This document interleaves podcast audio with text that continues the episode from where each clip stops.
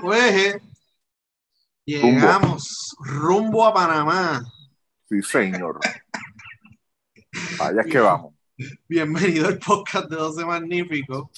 Este, de hecho, desde que grabamos han pasado un montón de cosas. O sea, se anunció la lista 24. eh, se retiró Varea. Pasó lo de Iván el pasado domingo. Así que hay muchos temas por cubrir y vamos a tratar de no irnos cuatro horas. Así que, ¿cómo están, muchachos? Aquí está, como siempre, Ricky Matruco y Chaman, que va rumbo a Panamá, porque no, no está en la Rumbo a casa. Panamá. No está en la casa, va a entrevistar a alguien allá en Panamá. Por lo menos puedo decir que mi semana estuvo mejor que la de Humberto. Ah, bueno. Ah, y la mía también. Sí, que Sí, sí. claro que sí. El domingo, el domingo de nosotros fue bastante tranquilo, comparado con. ¿Verdad? Eh, Sí. y, y para los que se estaban quejando del micrófono, fue mala mía. El micrófono lo puse bajito. En vez de lo que quería bajar era los, los audífonos y bajé el volumen del micrófono. Y me escuchaba bajito. Me escuchaba, pero me escuchaba más bajito que Ricky y que Chaman. Así que las disculpas y espero que esta vez se escuche mejor, ¿verdad? Claro. Se escucha mejor. Este, Alto y claro, alto y claro. este, nada, eh, vamos, vamos a empezar, ¿verdad? Hoy, ¿verdad? Eh, 15 de junio, se anunció la, la selección 3x3 que va para el Mundial en Bélgica eh, a celebrarse del 21 al 26 de junio. Ya hay cuatro juegos confirmados.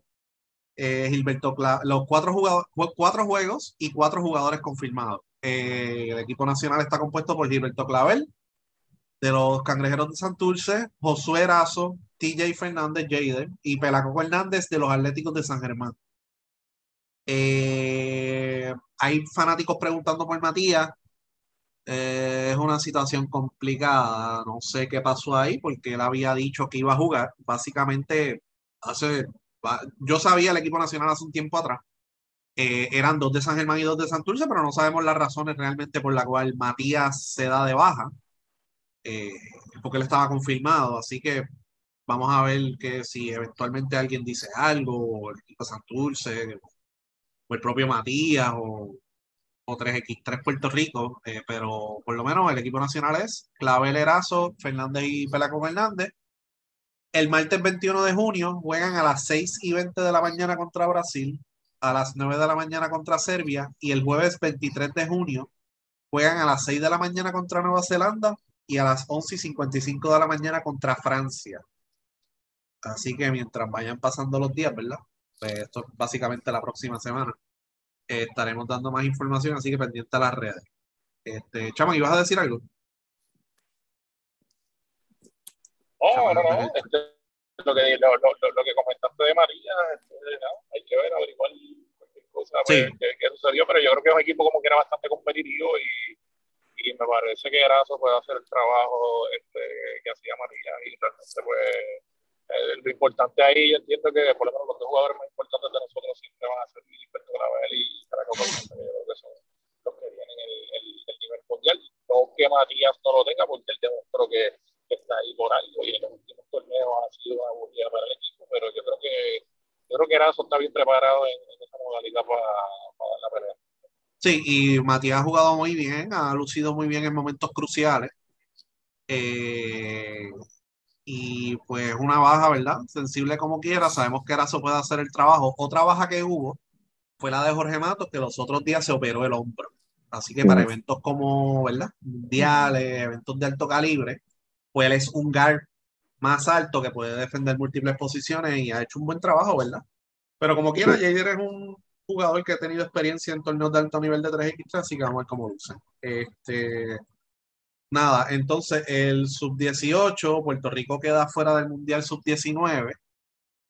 Eh, los resultados de Puerto Rico le ganó Ecuador por 21, le ganó Dominicana por 4 puntos, perdió por Estados, contra Estados Unidos 100 a 55 perdió con Canadá 8-6-7-8 en el cruce y ese cruce era el que iba a dar el boleto para el Mundial porque eran cuatro boletos para el Mundial. Mm. Entonces Puerto Rico juega en las clasificaciones del quinto al octavo lugar. Eh, le ganó a Dominicana 7-4-7-1 y le ganó a México 8-6-8-2 para terminar quinto. Así que Puerto Rico pues queda fuera del Mundial U19. Ya había habido, ¿verdad? Este, varios posts de, ¿verdad? De Quitín y se ha hablado, ¿verdad? De, la, de las fallas que ha tenido el programa juvenil desde que la nueva Federación de Baloncesto de Jun Ramos tomó el control de las selecciones juveniles. Ya nos hemos perdido dos mundiales U17 seguidos y este es el primer mundial U19 dando en, y el pasado Mundial U19 que se jugó, que terminaron décimo 14, clasificaron por ranking. Así que no, no se ganaron ese puesto en cancha, se lo ganaron por el ranking, por la situación del COVID, etc. Este, y en el U17, Puerto Rico gana bronce mundial y los próximos dos torneos Puerto Rico se queda fuera. Así que aquí hay un problema bastante grande, ¿verdad?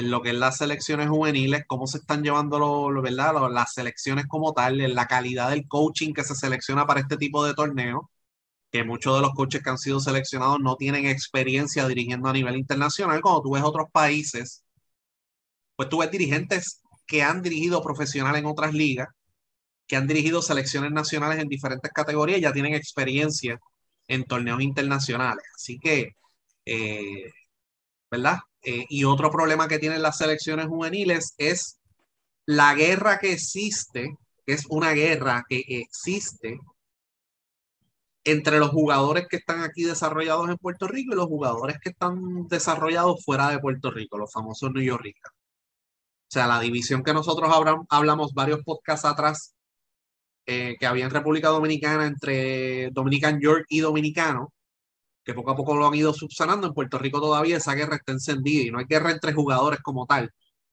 Es federativos y dirigentes que prefieren los jugadores de aquí por encima de los York Y no es que escojan 12 New York es que a los York le den la oportunidad de probarse en cancha contra los de aquí en las prácticas. ¿Sabe? Y sabemos, y nos consta, y han habido podcasts, y han habido spaces, y han habido tweets, de no solamente de Bull de José Magnífico y de otras personas.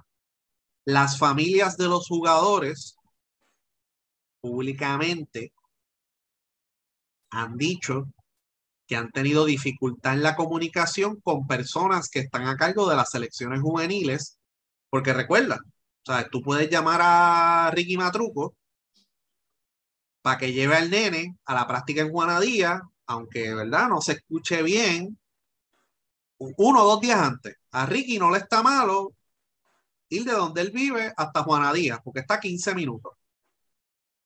Pero si Ricky Matruco viviera en Orlando y tuviera un nene, es mucho más complicado llamarlo días o semanas antes para ir a practicar cuando las familias de los jugadores llevan meses comunicándose con la federación para saber cuándo son las prácticas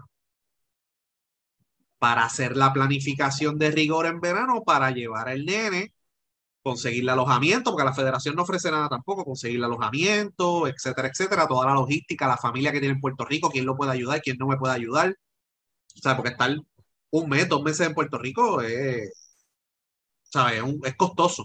Para, ahora, si tiene familia, pues puede, eh, ¿verdad? Eh, mantener los gastos un poquito más bajitos pero como quieras un gasto es una responsabilidad y, es un menor de edad lo que estamos hablando aquí.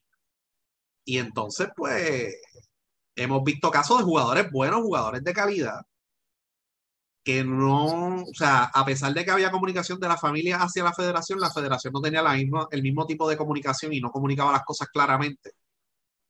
Y hubo casos que eventualmente le dijeron a jugadores y a familiares de jugadores, no vengas porque no te vamos a coger.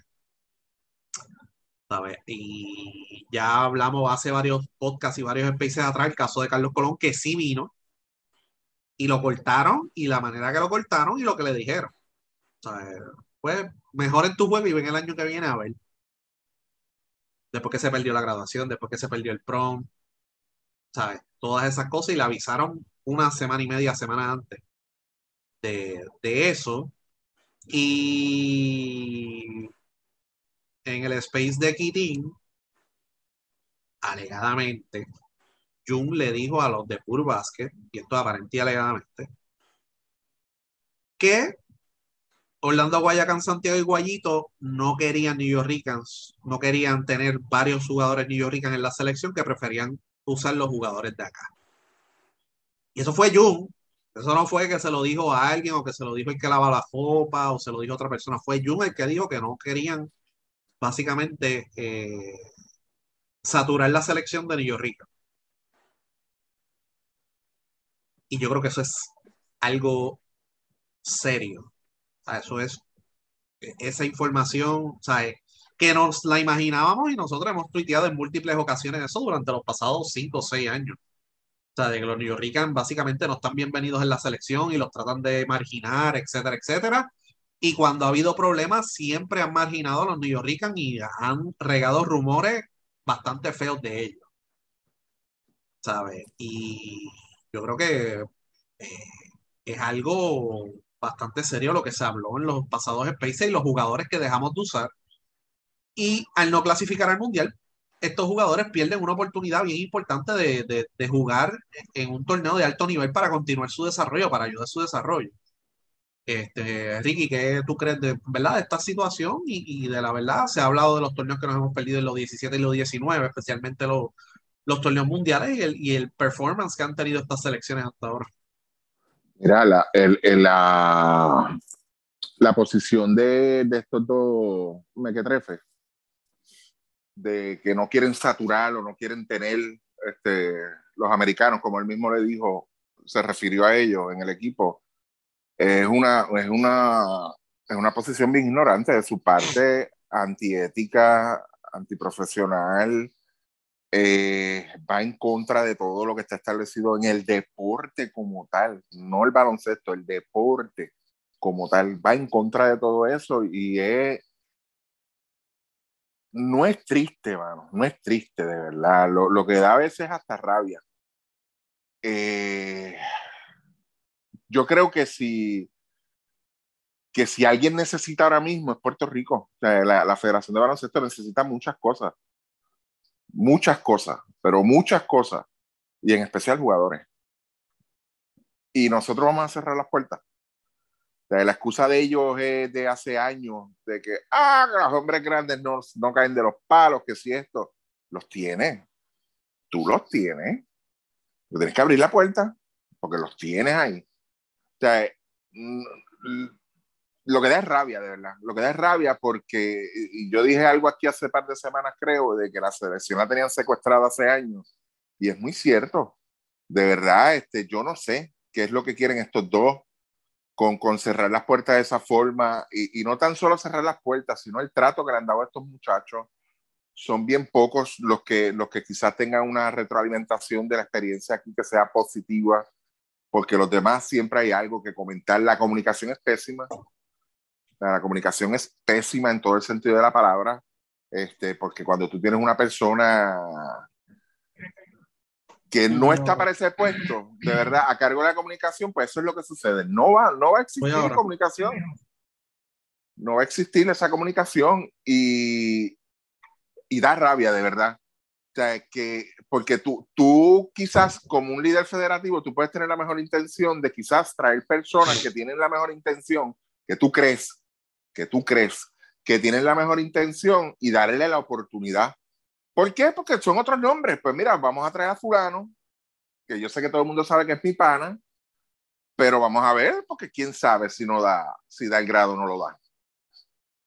A la vez, falla la primera vez, sácalo sácalo. Tú no estás bregando en tu casa con, con un negocio de vender limber en la marquesina. Estás bregando con una federación de baloncesto. Y, y, tú no puedes permitir ese tipo de conducta. Y con, y con esta persona específica, que no va a vencer el nombre de él, pero sí le si, si nadie sabe quién es, pues es el que la camisa parece que le quedaba chiquita del uniforme. Este, la, la teacher que se puso de Puerto Rico, pues ese mismo. Mira, esa persona no debe estar ahí, punto. No debe estar ahí no debe estar. Y con lo de las expresiones de Guayito y de Guayacán, perdóname, yo sé y me consta, y Luis lo sabe y lo sabe Chaman, en, en, el mundo, en diferentes organizaciones, federaciones, whatever, lo que tú quieras llamar, han votado dirigentes por expresiones de ese tipo. Los han votado. Le han dicho, no, papá, esa no es la forma. Te puedes excusar, te puedes este, pedir perdón, te puedes arrodillar, puedes subir la, la catedral en la escalera de la catedral en jodilla. No, te tienes que ir. De ese tipo de cosas, no. ¿Y qué fue lo que hizo este individuo? Simplemente lo borró. En la parte competitiva, como dice mismo, que es quizás la parte que a nosotros no, no, nos interesa, pues ya vieron el resultado. Él no quiere americanos, pues ahí tienes el resultado. Aquí hay la gran familia, el combo cangrejero, como se le dice, la gran familia del básquet, que es ese grupito, ese grupo de, de exjugadores, ese grupo de, de, de, líderes que había en ese equipo, son los que tiene la federación ahora y es, no permiten a nadie más, más, allá de ellos, nada más. Y ese es el punto, ese es el problema, ese es el problema que existe ahora mismo, ¿entiendes? Y aquí o nadie lo quiere entender, o todo el mundo se quiere hacer el ciego, todo el mundo se quiere hacer el sordo, o todo el mundo quiere decir, ah, son embustes, son... Lo estamos viendo, lo estamos viendo con los resultados. O sea, lo estamos viendo y, y, y, con esas expresiones más lo que, alegada, lo que alegadamente le dijo Jun, lo que dijo Jun, de que no quería americanos ahí. O sea, una oportunidad, una llave que tú tienes y tú no la quieres utilizar, mira, eh, jodete, de verdad, jodete, ¿entiendes? Yo creo que ahí no, no, no podemos buscar más nada, ¿entiendes? Porque es que de verdad, este, está fuerte, mano, está fuerte, fuerte, fuerte. Este, yo creo que, que Jun puede venir mañana, jueves, nosotros estamos grabando el miércoles, puede venir mañana y decir, ok, voy a renunciar a la presidencia de la federación y les voy a decir algo, el daño ya está hecho, gente. Esto, esto no es un asunto de, sacar a Jun el año que viene, en dos años, cuando él se quiera quitar. Ya el, ya el daño está. Y se acuerdan, en los podcasts, se acuerdan en los podcasts hace, diablo, y el tiempo pasa rápido, hace seis años, cuando sacaron a Georgie y pusieron a Omar. Sí. Que yo dije, bueno, está bien, no hay problema. Si no llevan las selecciones juveniles de la manera correcta y no le dan seriedad al asunto, nos vamos a joder. Eso fue lo que yo dije hace seis años y los podcasts están ahí en Spotify todavía. ¿Sabes? Cuando estaba Omar, ¿sabes? Nosotros, porque en aquel momento nosotros habíamos identificado, mira, en aquel momento no hay, talento, no hay mucho talento por ahí para escoger para las selecciones y las ventanas se estaban acercando y necesitábamos, ¿verdad? Lo mismo que hemos siempre dicho, 30, 40 jugadores, ¿verdad? Que puedan estar en la selección. Pero si llevamos las selecciones juveniles mal, nos vamos a joder. Y como quiera siguen saliendo New York ¿verdad? Gracias al trabajo de Pool Basket, que lo siguen identificando por ahí. Pero desde ese momento, desde que salió Omar, que habían problemas, ahora está mucho peor y siguen, siguen operando de la misma forma sin ningún problema y sin ningún tipo de accountability, sin ningún tipo de, de, consecuencia. Por lo, menos, Omar era un tipo que sabía de baloncesto y ya tenía experiencia este, como scout, ya tenía experiencia en el baloncesto superior y en categorías menores y es un tipo que tú puedes decir, pues mira, qué carajo, a lo mejor no te gusta como él dirige, pero, pero es un tipo que tiene la experiencia y demuestra más profesionalismo que, que los dos han ganado esto. Y otra cosa, eh, este, gente, aquí lo, ¿desde cuándo tenemos jugadores neoyorrican en la selección y en el BCN? Desde hace más de 60 años. ¿Cuál es el culillo de ahora de no querer jugadores New Rican en la selección? De un chorro de culicagaos que se creen agua y De un chorro de culicagaos que se creen que son agua y, y, y, cacique y qué sé yo, o algo así. Este, este, esta tierra no es de, unos pocos nada más, ¿sabes? Y esos, y esos New Rican, esas familias, quieren integrarse al equipo nacional, quieren ser parte de, y nosotros lo rechazamos. O sea, no, mano, eso, esa, esa conducta realmente es inaceptable en cualquier nivel y que la cúpula de la federación consienta eso y que permita eso es peor. Es peor porque pueden haber tres coaches o cuatro locos que no le gustan los niños ricos, porque obviamente Chaman lo dijo hace una semana o dos. Esos son los que me dejan chavitos. ¿Sabes? El, el Chutingal Deluxe que se llevaron para el, torneo sub-18 le juega a Toñito. Eh, claro, ahora Toñito es Dios para los papás y para ese nene. Tú sabes pero no tenía el nivel. Y entonces, eh, eh, ¿sabes? Eh, puede, siempre va a haber dos o tres locos que no le van a gustar los niños ricos, ellos van a querer los de aquí porque esos me dejan chavos y qué sé yo. Pero la cúpula de la federación, los coaches de las selecciones juveniles, las encargadas de las selecciones juveniles, que públicamente han dicho que les gustaría ver las selecciones con 12 puertorriqueñas, que es un buen, ¿verdad? Es, es un, una meta ¿verdad? Que tú como federación decir esto, a lo mejor todos los jugadores que yo tengo en mi selección los desarrollé yo, pero esto es Puerto Rico, eso no es real. ¿Por qué? Porque somos una isla pequeña y hay, ¿verdad? Otra población de puertorriqueños en, Estados Unidos que se quieren integrar. Y, y una colonia. Claro. Una colonia Estados Unidos, qué carajo. O sea, la gente se va a ir para allá. O sea, es estúpido uno llama al puertorriqueño al que se está criando en otro lugar, en otro estado. Es, bien tonto eso. Entonces, ponte a mirar en todos los rosters de BCN, y yo creo que en el roster de BCN, de los 15 jugadores, si tú sacas por equipo, por lo menos dos, tres puertorriqueños ahí, que, que se hayan criado aquí, desarrollado aquí, es mucho. O sea, no tienen break, por más que peleen, por más que chillen, qué sé yo, no tienen break de llegar a BCN la mayoría. O sea, y eso está y eso está brutal, porque tú puedes hablar de béisbol y decir, pues mira, coño, por lo menos aquí, qué sé yo, el mejor que menos, pues va a llegar allí a, a, a doble A juvenil, allí a jugar doble A de, domingo, qué sé yo. En el baloncesto, ahora mismo, los que se desarrollan en Puerto Rico no tienen break ni en BCN. No tienen break en BCN, tú tienes que buscar los jugadores afuera es imposible que tú pretendas que todos sean puertorriqueños en el equipo de, de, Puerto Rico, porque la cultura de nosotros a través de la historia siempre ha contado con los jugadores que están en Estados Unidos y allí se desarrollan mejor y allí vienen de otra escuela y no es lo mismo cuando estaba Raymond Dalmao, cuando esto el blonde y toda esta gente, porque pues esa gente quería salir de allá pues, para buscar una oportunidad acá, ahora no puede ser así, ahora es al revés, el más o el que menos termina en una universidad de Estados Unidos, el más o el que menos termina en un high school de, de, de, Florida, Parea, Carlos Rivera, esa clase completa, casi todos estaban en los tropics de Miami. Se vinieron, lograron desarrollarse allá, buscar un poquito más, o sea, volvemos, o sea, es, estúpido y absurdo el que el, que tú lo lleves de esa manera y lo único que hace sentido aquí, como tú dices, pues mira, pues esto es un asunto de, de los chavitos ah, pues mira, de, complacer y, montar el kiosco. Ah, porque claro que le conviene a Guayacán y a Guayito y decir, pues mira, ah, tacho, ahora nosotros, nosotros dirigimos al equipo nacional juvenil y pues ahora es que pues este, nos van a caer, pues ya tú sabes, los padres, esas categorías, ahora es que esos tipos van a querer estar con nosotros, Bueno, al final del día, cuando, cuando, tú miras el big picture aquí, ¿qué es lo que ha hecho yo? Montar el combo cangrejero, un y, y, si fueran unos tipos que fueran, mano, este, mano, brillantes, inteligentes, esta cosa, gente que, que de verdad está para ayudar, que de verdad va, que de verdad va a echar para adelante el baloncesto, no, mano.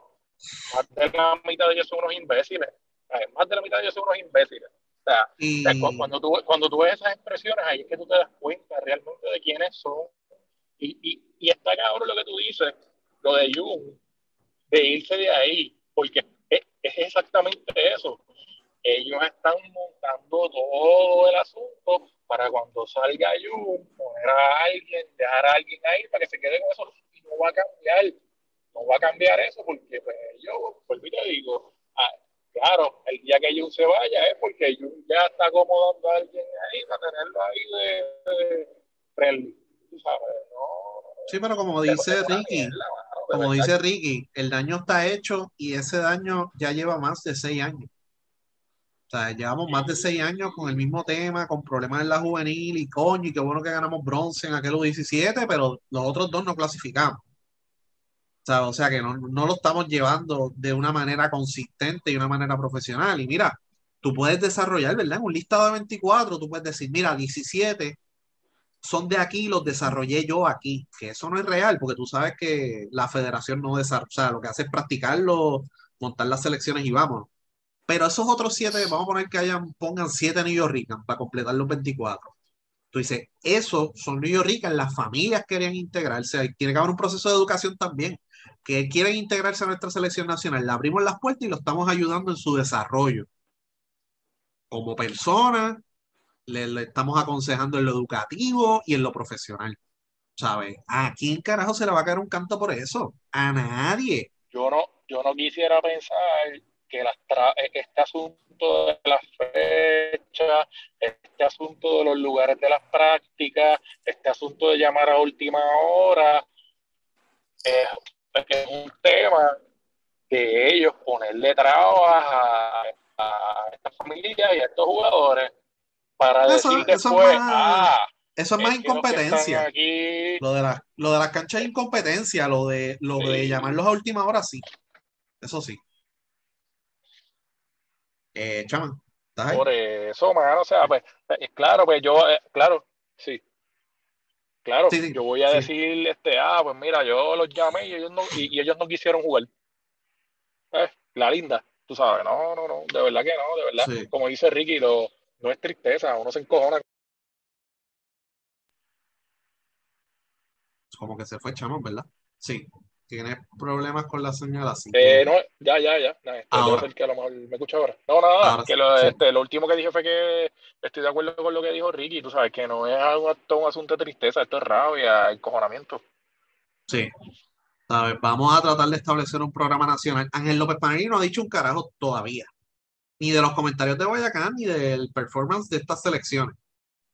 Y probablemente no diga nada porque ahora viene el centro básquet sub 15, a lo mejor lo ganan, y ah, este es mi logro, que qué sé yo, ok, perfecto. O sea, seguimos teniendo el problema.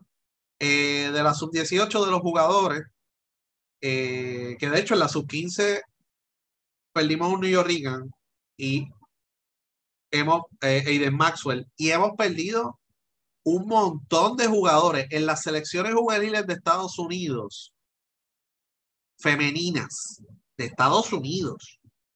Hay jugadoras Ricans que contactaron la federación y ahora están representando a Estados Unidos porque no hubo respuesta, no hubo interés. Hemos perdido jugadoras a nivel juvenil, a nivel adulto, que las hemos mencionado aquí, el Colomé, Dominicana y Boricua, le, Dominicana le mostró más interés, ahora ella está allá. ¿Sabes? Hemos perdido varios jugadores en esas y las categorías juveniles y en las categorías de adultos, ¿verdad? Y la mayoría lo que, lo que, y después vamos a hablar de Iván, ¿verdad?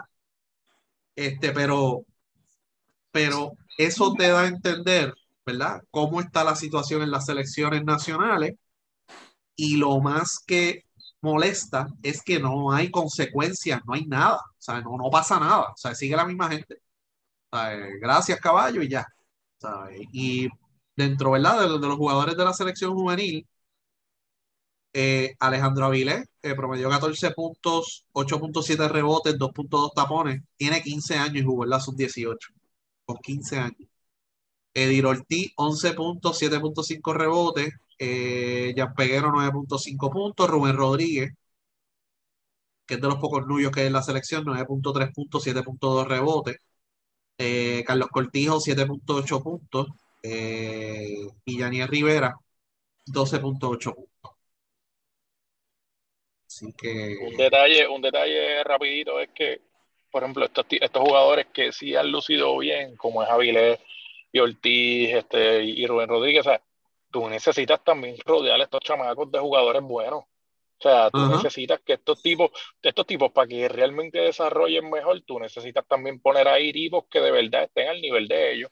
Entonces, pues si lo que vas a poner son los panas, el jugador este 8, 9, 10, 11, 12, ver, pues tú lo que vas a poner ahí son este tipos de aquí que quizás no tienen el nivel, que pudiste llevarte un equipo más alto también, a sabiendas que el equipo de Canadá también es un equipo que iba a estar alto, porque quizás a lo mejor contra Estados Unidos va a ser complicado, porque en ese nivel Estados Unidos está bien difícil, pero Canadá es un equipo accesible.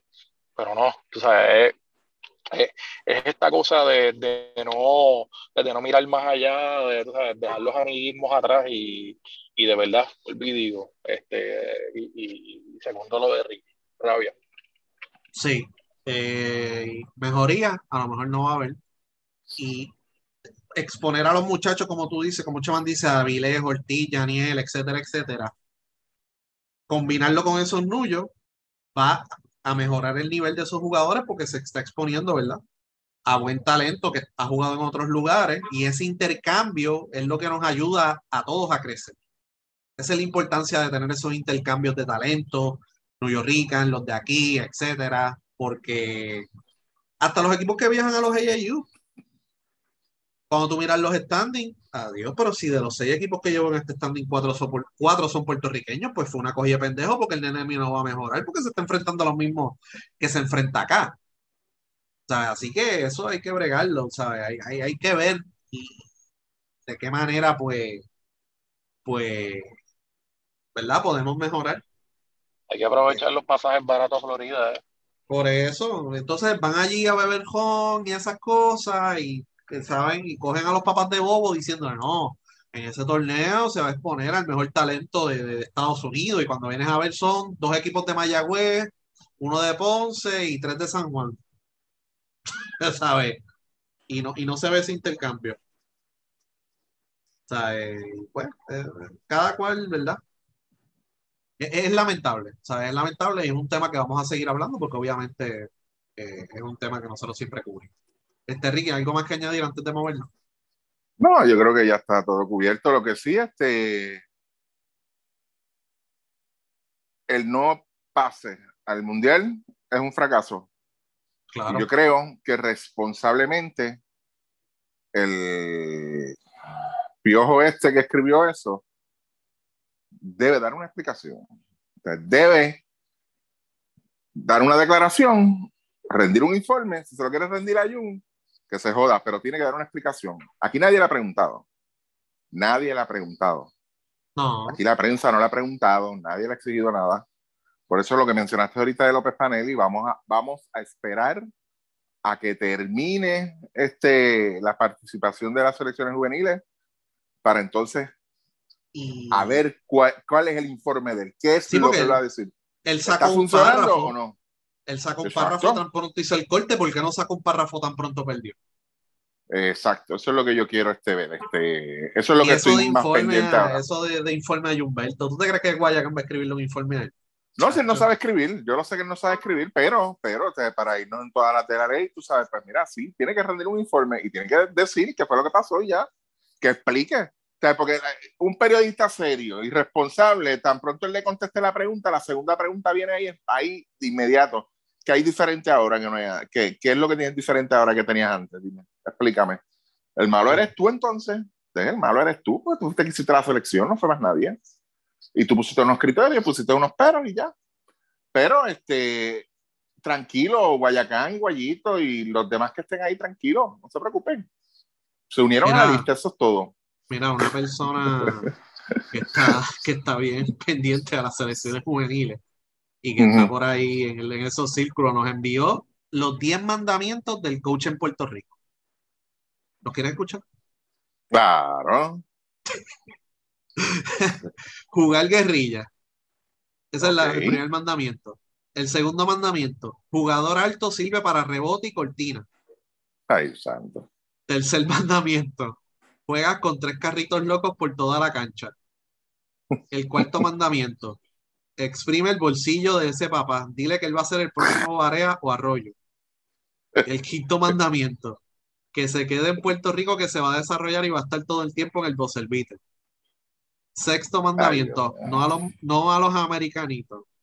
Séptimo mandamiento. No vean la página de Pulvasque. Octavo mandamiento. tomen clase con el profesor Hidel Empanadilla. Puso empanadilla, no puso padilla, así que eso tiene que haber sido el autocorrecto. Eso es otra hoja también. Ajá. Noveno mandamiento. Tomar un tour por todas las canchas de Puerto Rico con Xavier Miranda.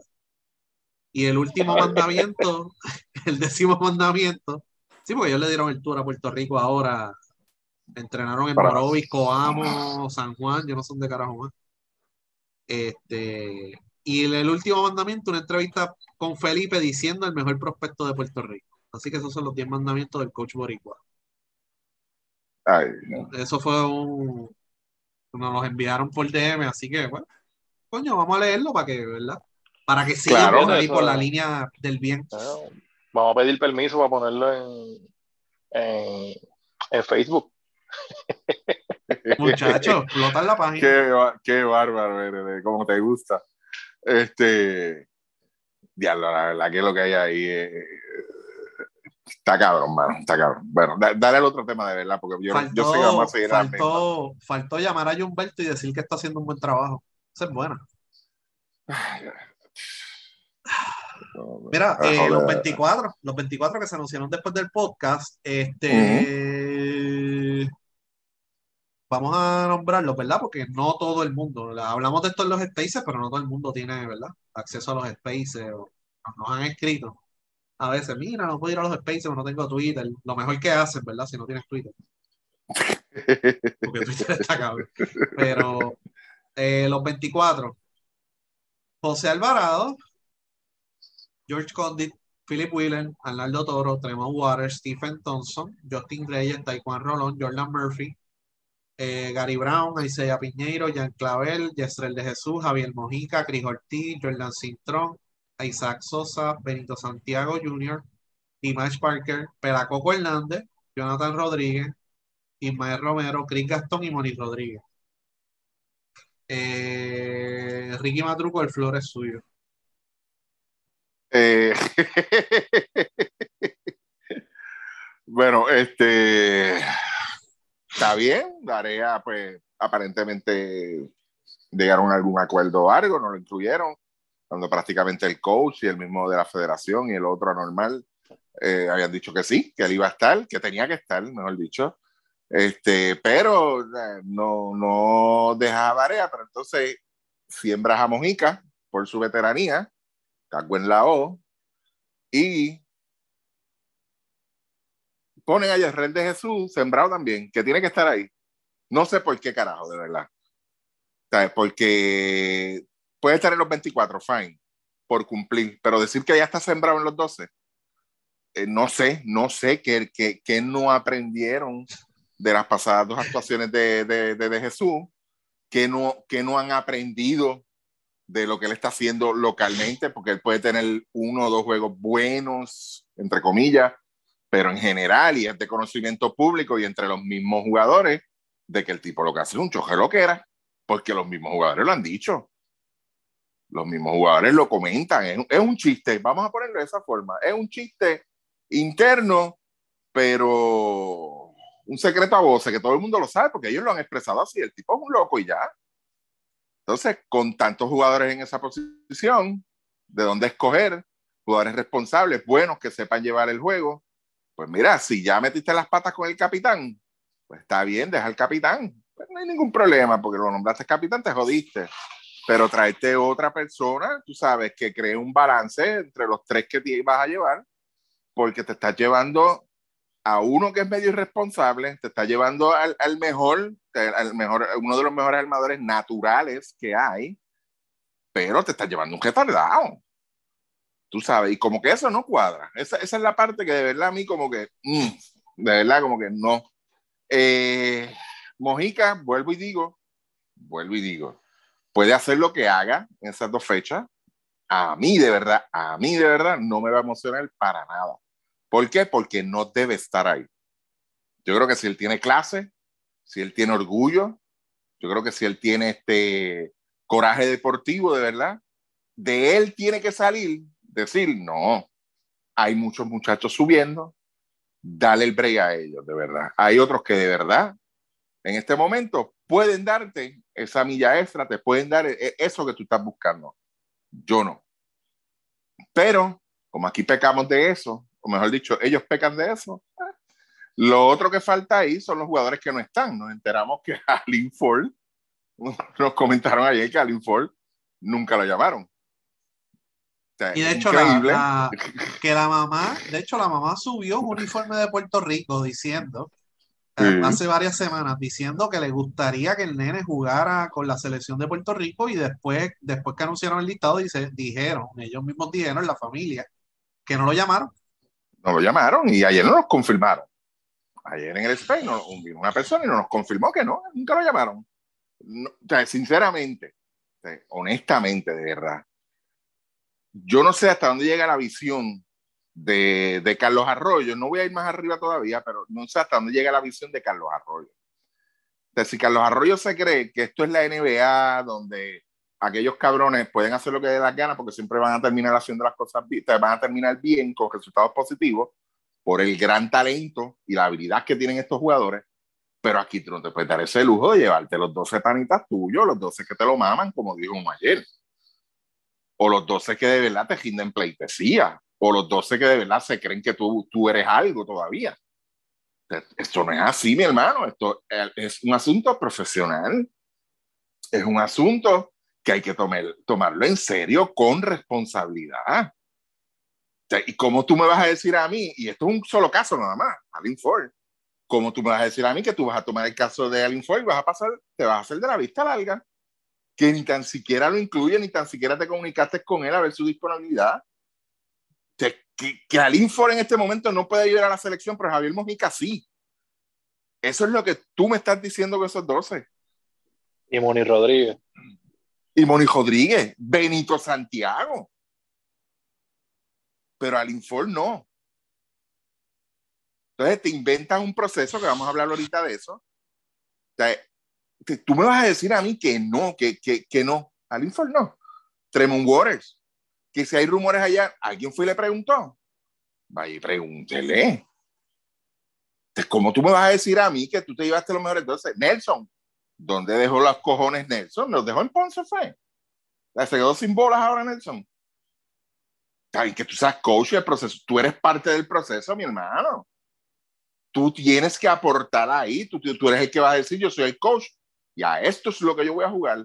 Y como a esto es lo que yo voy a jugar, esto es lo que yo necesito. Eso no es que venga un pendejo de allá con el jodido flow y la jodida mierda de que se cree la, eh, eh, la gran jodienda. Tú sabes, la, máxima figura pública de Puerto Rico, nos jodimos ahora para que venga a imponerte los 12 jugadores que tú quieres. A lo mejor te dieron uno nada más, pues tú escoges uno, pues dame a Javier Mojica. está para eso eres becejo, de verdad. está cabrón. Está cabrón. E, e, es, es, algo, mano, que de esos 24, quizás los nombres, el mismo Benito, el mismo Moni, no, no están, porque lo, el rumor que hay fuerte es que no van a estar. Pero incluirlo ahí es faltarle respeto a otros jugadores que sí les interesa y que sí pueden aportar mucho más a esta selección, de verdad. y es increíble, hermano, es increíble. Te vuelvo y te digo, si Mojica me da úlcera, de Jesús me revienta la vena escrotal y el otro anormal se me fue hasta el jodido nombre, tú sabes, estoy encojonado. De, ver esos jodidos nombres ahí, mano, cuando hay jugadores, de verdad. Entonces, que, que vengan, no, al informe no, no, no, lo llamaron, ¿no?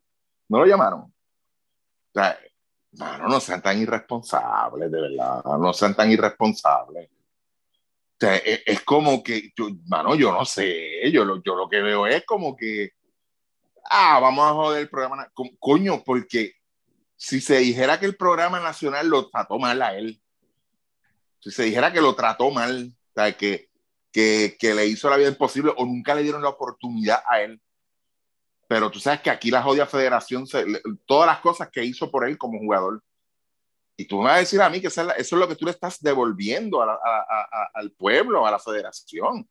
Mediocridad, egoísmo. Tienes un tipo, un jugador como de Jesús, que tiene que estar ahí. ¿Por qué? Porque es el único que, que pues, te llama todas las mañanas y te pide la bendición. No me jodas tú a mí, de verdad. O cualquier mierda que tú dices, te la gíes. No, No, mi hermano, esto no es así. Esto no es una reunión, esto no es una reunión familiar que vamos a jugar softball ahí atrás y yo escojo los primos que me llevo y los tíos que siempre se han llevado conmigo. No, mano, esto está cabrón. Esto está cabrón de verdad. Y, y, y, y hay, hay talento. Hay jugadores. Ahora mismo en ese listado se puede sacar un buen equipo. Pero volvemos a lo mismo. Como los jugadores que están mencionando que van a estar seguros, seguros, seguros. La cosa no pinta bien, mano. No pinta bien. Sí, y, y cuando miras, y lo hemos dicho muchas veces, ¿verdad? El, en estas fechas es cuando la mayoría del talento está disponible, es un poquito más fácil convocarlo. Si hacen la gestión y el trabajo administrativo con tiempo, ¿sabes? Obviamente, puntos positivos dentro de la lista. José Alvarado, Tremont Waters. Ahora, en el caso de Waters, no sabemos si va a estar ahí. El rumor es que no. Eh, el regreso de Jan Clavel yo creo que es muy bueno. Este, Isaac Sosa volvió después que nos preguntamos el último día, ¿por qué no estaba Sosa? Ahora volvió eh, Justin Reyes, Stephen Thompson, Philip Wheeler, que el rumor de Wheeler es que no va a estar, esperemos que eso sea falso. Eh, Condit, Arnaldo Toro, Jordan Murphy, Jordan Cintrón, ¿sabe? Eso sí, pero la, importancia del listado de 24 y de tirar jugadores ahí a lo loco, otros nombres como Moris Rodríguez, Jonathan Rodríguez, Pelacoco, etcétera, es que si ocurre algo y se nos lesionan varios jugadores, no podemos ir a sacar de otro lado. Es lo que hay ahí, específicamente. O sea, que si Dios no lo quiera, se nos lesionan tres hombres grandes, nos vamos a tener que llevar a Pelacoco para jugar contra Estados Unidos y contra México. ese es el punto que queremos traer aquí, ¿sabes? Y, en una época, ¿sabes? Y me, sostengo en lo mismo, en unas convocatorias y en unas ventanas, específicamente estas próximas dos, que van a determinar el futuro de Puerto Rico, de cara a un mundial, este era el momento de hacer un listado verdaderamente sólido, de punta a punta. Sí. No que aquel jugó bien BCN, o sea, a mí me gustaría saber que alguien me explique cuál es el proceso, ¿verdad? Porque ahora esa es la palabra de ahora, proceso. Antes era plan, ahora es proceso, en el cual Carlos Arroyo y los coaches conforman una lista como esta. Porque yo tengo una idea. Yo también. Pero, ¿me entiendes? Porque, por ejemplo, Jordan, tú sabes que en todas las listas siempre hay un flavor. ¿Quién es el flavor aquí? Jordan Cintrón. ¿Lo estarán tomando en serio para llevárselo a algún torneo? No sabemos. Así que, tú sabes, hay puntos positivos, hay puntos negativos dentro de la lista. Eh, lo que Ricky dijo es cierto, se puede hacer un muy buen equipo con todo y las deficiencias que tiene este listado. Sí. Pero es cuestión del dirigente y su staff establecer qué equipo nacional se quieren llevar y la calidad, o sea, qué yo voy a hacer, ¿sabes? No hay que ganar estos dos juegos nada más. Yo puedo masticar y masticar chicle y caminar a la vez. No solamente yo quiero ganar estos dos juegos, yo quiero ver el talento que tengo camino al mundial y llevarse a Javier Mojica, por ejemplo, ah, que está jugando bien BCN, no tengo duda de eso. Está entre los candidatos para MVP. Pero él va para el mundial el año que viene, yo lo dudo. ¿Me entiendes? Ese es el punto. Ahí te puedes llevar un equipo muy bueno, puedes balancear la cosa. Y realmente otra cosa que me preocupa del listado es quién es el armador aquí porque José Alvarado nunca ha corrido esta ofensiva, el NBA no, no tiene esa responsabilidad como tal. Eh, ya, tú sabes, ya tú sabes a quién van a poner. Pues al capitán. Ay, santo So, que, quiero ver ese cuadro también. Y nada. Este, Chaman, el listado. Si es que puede, José Sí, sí. Este, Ahora. Yo creo que Ricky dio el clavo con, con, todo lo que comentó y, y, dentro de, y dentro de eso pues está el asunto de que, como tú dices, que pues hacen una lista por hacerla y, y para complacer a fulano, a Mengano, de que vea, mira, contra este ahora no voy a tener problemas con fulano en el equipo porque pues lo incluí aquí y eso, y, y no estoy hablando solamente de Colón, estoy hablando de los coaches que están alrededor de él, que son Carlos González y, y Pachi. O sea, eh, yo no entiendo qué hace Jonathan Rodríguez ahí. Eh, para decirlo así, yo puedo entender a Jonathan Rodríguez en una ventana de, de octubre, de, de, noviembre, de allá, eso, eso yo lo puedo entender. Pero Jonathan Rodríguez en una ventana de verano, que está casi todo el mundo disponible, de verdad, de verdad que son, son cosas que me, que me están bien extrañas. O sea, y, y entonces pues Aquí se habló mucho de la convocatoria de Eddie, que los tipos no le querían jugar a Eddie, que si yo no sé qué, y con, esta, con estos listados no han demostrado nada, porque, o sea, tú pones ahí a Murphy y tú pones ahí a, a Romero, y son dos jugadores que tú conseguiste después. O sea, son jugadores que tú conseguiste Eh, después, o sea, que, que no Lo que fue confirma, lo que confirma con lo que acabas de decir de lo de Eddie es lo que siempre hemos dicho aquí, el problema era más grande que Eddie. Ah, que había un problema que los jugadores no le querían jugar a Eddie. Claro que sí, había ese problema con ciertos jugadores, pero esos jugadores no- la mayoría no han regresado tampoco. O sea que el problema no era 100% Eddie. Así Por que- eso, por eso, por eso te digo, o sea, que, que tú estás viendo aquí que realmente, pues, o sea, Carlos Arroyo el trabajo que hizo fue lo de Alvarado y con esto es que yo voy a cerrar y yo no voy a hacer más nada y todo esto y yo voy a seguir aquí en mi viaje de, de, de músico y para el carajo, tú sabes, yo me voy a llevar a Yerrel porque Yerrel es el tipo que, pues, este, que ahora mismo, pues, la gente está en Ponce allá, pues, haciendo chiquichijá y, pues, el tipo es chévere conmigo y me trata cabrón. y así, pues eso es lo que hace Carlos Arroyo, no está haciendo más nada. Entonces, eh, hay cosas positivas que ver aquí, como tú dices, mira, qué bueno ver a Jordan Cintrón ahí, pero pues, como tú dices también, pues, es el playboy, que juega bien y que ha hecho un buen trabajo, pero es el playboy, o sea, lo estás añadiendo ahí por el playboy. Romero lo estás añadiendo ahí porque, pues, volvemos, tú lo trajiste y lo nacionalizaste, tú traes a Murphy porque se cambió de, de ciudadanía, de pasaporte, toda esta cosa, qué sé yo, y pues ahora pues está con nosotros, perfecto pero, pero esto pudo ser mejor. O sea, aquí, aquí esa lista fue una chapucería y la gente se da cuenta. Entonces, ¿cómo tú vas a decir, cómo tú justificas lo del import?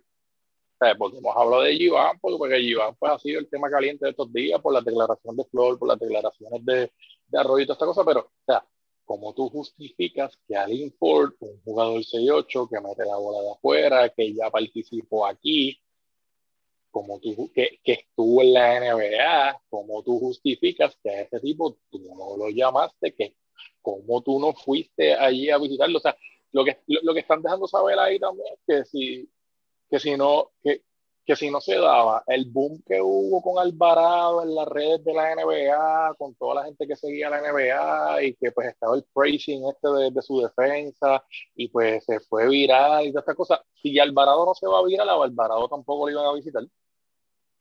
Tú puedes estar seguro que eso, que eso no se iba a dar. Todo fue porque, el tipo se fue viral y eso, pero ah, pues nosotros nos vamos a agarrar de aquí porque en Puerto Rico la gente ve NBA y va a reconocer este tipo ahí y pues esto es lo que me va a llenar a mí, el coliseo. Ah, pues déjame poner a Benito aquí, porque Benito fue el más votos que sacó en lo del All-Star Game, y pues esto me va a poner a mí, me va a llevar allí un par de fanáticos de Bayamón. Déjame poner a Yerrel por lo mismo de Ponce. Ah, pues déjame incluir aquí, tengo que poner a, a alguien de Arecibo, pues déjame poner a Gastón y déjame poner aquí a Jonathan también, porque pues estos dos de acá, este, porque Huertas ya se retira que Vuelta lo, lo, llamaron también este, para pa, pa las ventanas anteriores, están detrás de él también. O sea, es esa jodienda, o sea, es, es, esa falta de visión. Esta gente piensa que todavía la gente, pues, este, va, o sea, el, el, como si el coliseo no lo fueran a llenar como quiera, tú sabes, como si la gente, a lo mejor con la gente de San Juan, sí, porque aquí son, aquí en San Juan la gente es por los ojos, tú sabes, esto es por los ojos, pero el equipo tú lo llevas donde sea, mano, y lo llevas con tipos que la gente ya entiende que ya ha visto, o sea, eh, que, que tú sabes que van a ejecutar y, y, te van a llenar el coliseo como quiera, mano, sea, no sé, o tú estás sacrificando años aquí, estás sacrificando años, o sea, tú me vas a decir a mí que, que tú, pues, para el carajo, pues, como yo necesito a Mujica ahí, pues, que se jodan los demás que están por ahí, que se joda Iván, que se joda Plomer, este, el, el, la, el, el, riesgo de que ellos se vayan a jugar con Panamá, vamos a echarlo por, por, por el inodoro, porque pues allí tiene que estar Mojica saliendo del banco detrás de Jean Clavel. Tú sabes, no, no, no, no, no, no, no, no, esto es, eh, eh, esto es otra cosa, esto que está pasando aquí es otra cosa, otro, otro nivel peor de lo que había con Beltrán, otro nivel peor de, de las administraciones que había anteriormente, o sea, eh, esto de verdad que pues no, no tiene nombre, lo, lo, que ha pasado esta semana con esa lista, la, la, las explicaciones que dan ellos sobre eso, porque si tú estuvieses dando una explicación justificada, pero tampoco, mano. No, que pues, que si le invitamos a fulano a esto, no, que si a aquel no lo llamamos por tal cosa, que si este es el mejor equipo que conseguimos y todo esto. Y yo no sé cómo Nelson se presta para eso también. Sea, yo no sé por qué Nelson se presta para eso. Yo creo que Nelson es un poquito más inteligente de, de estar con, en, una lista con Jerry de Jesús, con un jugador que ya él lo tuvo. yo, no, yo no creo que eso sea. yo, no creo, yo no creo que estos 24 haya sido la lista que, que, Nelson, que Nelson realmente quería tampoco y, y, tú te, y, tú te puedes dar cuenta también por, por como hasta por el orden de la lista que realmente pues aquí no estaban en la misma página y en todas las declaraciones que han dado el fuerte ha sido Jun, el fuerte ha sido Arroyo porque ellos son los que han salido a, a, a, hablar, o sea que ellos no tampoco están dejando hablar a, Nelson de la confección de este equipo mucho. Y, y, esto, y esto yo sé que es así porque quien brega la, la, la publicidad de, la, la publicista de ellos es así. Ella no quiere ni que le hablen a tal medio, ella no quiere que hable fulano, ella no quiere que aquel diga nada. Entonces, pues, volvemos, pues esa, esa es la transparencia que nosotros necesitamos como fanáticos del baloncesto aquí, que seguimos el equipo nacional. Tú sabes, no, y Ricky lo viene diciendo desde hace tiempo. O sea, ya uno a, a veces hasta, hasta se le quitan las ganas, mano, de, de, verdad, de, de, de darle seguimiento a esto, de, de, de, emocionarnos con nuestro equipo, como lo, como lo hacíamos antes por, por estos ineptos. ¿Verdad que no? Yo creo que, y lo, lo podemos, o sea, yo creo que hay falta, me, voy a explicar cuál es el problema aquí. Aquí hay dos problemas bien importantes. Yo tengo uno me, de ellos. Ajá, habla. Porque Ricky tiene más, más experiencia que yo en el tema gerencial pero aquí hay un problema bien serio de liderazgo y comunicación. Sí, bien señor. serio. No sé si Ricky tiene otro para añadir al tema. Eh, va acompañado de ese. Ok, pues. El que yo tengo va acompañado de eso y lo voy a decir ya mismo. Ok. Si yo fuera el presidente de la federación y tuviera este mismo grupo de, ¿verdad? De, de personajes, dirigiendo y de gerente, tú tienes que establecer roles, de la misma forma que tú estableces roles en la cancha, dependiendo de su estatura, habilidades, etcétera, y qué me trae a la mesa, tú tienes que establecer roles también en la oficina, uh -huh. y especialmente en el equipo nacional. ¿Sabes? Específicamente voy a hablar de Arroyo y de Nelson Colón. Arroyo, su trabajo es reclutar talento para la selección nacional de Puerto Rico. Más nada, Tú tienes que buscar, la, tráeme la mayor cantidad de jugadores buenos, de calidad, al programa nacional. Nelson Colón es el que los recibe, los practica, los evalúa y establece los listados y los cortes. Hay otras consideraciones y otras cosas que entran aquí en lo administrativo, pero a grandes rasgos eso es lo que yo haría con Carlos Arroyo y con Nelson Colón. ¿Sabes? Y tiene, ve a reclutarme talento. Eso de que hay un proceso y yo tengo que verlos y yo tengo que practicarlos y yo tengo... No, no, no. Tú buscas a José Alvarado, tú buscas a Alin Ford, tú buscas a Ethan Thompson, tú sabes lo que hay. Tú sabes lo que hay, porque te metes a la página de NBA, te metes a la página de Pullback, te metes a la página de Eurobasket, te metes a la página de este y lo otro y buscas los boricuas este está jugando bien, este está jugando bien, este está jugando bien. Tu labor es reclutarlos. Nelson los evalúa basado en su sistema, basado en su filosofía, los entrevista, habla con ellos. Tú también tienes que ser parte del proceso como gerente. Y añade jugadores, suma jugadores a ese programa. Y el que tiene que hacer los listados y el corte es Nelson, no es el gerente general. Eso es lo más que me extraña de toda esta jodienda, mano. No es el, y esa es mi opinión. Ah, pero ¿qué, ¿qué, hace el gerente general? Porque es que al final del día el que va a coger los cantazos es Nelson. Ah, que debería ser un proceso, ¿verdad? Un poquito, ¿verdad? Pues obviamente. hay un comité de selecciones nacionales que Jun lo convoca cuando explota un peo. No por lo que dice la constitución, cómo se corre la administración del equipo nacional, es cuando explota un peo. Ahora con lo de Iván lo mencionó. Obviamente, no los llamó, o sea, previo a eso no los había llamado en ningún momento. Eh, y el trabajo tuyo, ok, tiene que establecer ese rol. Ahora, si tú quieres tener un gerente que haga el corte también, ya eso es otra cosa, pero eso va a crear unos problemas que va, esos problemas no se están viendo ahora, se van a ver más adelante. Se van a ver más adelante porque ya nos hemos dado cuenta, basado en lo que hemos leído en la prensa, de cómo es la dinámica. Y la dinámica, por lo que hemos visto, es que Carlos tiene el potestad, mayor potestad, mano libre en los listados y en los cortes, más que el coaching staff. Y yo creo que tú como líder, y estoy hablando ahora de you, tú tienes que evaluar el talento que tú tienes disponible en la administración y en el coaching staff y los jugadores y determinar esos roles. El fuerte de Arroyo es reclutar jugadores. Vamos a ponerlo así. Aunque él, tiene problemas de actitud y eso lo sabemos. Él a veces se levanta de lo más tranquilo, pero hay otros días que, no se le puede hablar. ¿Sabes? Eso pues es un problema, ¿verdad? Para reclutar jugadores.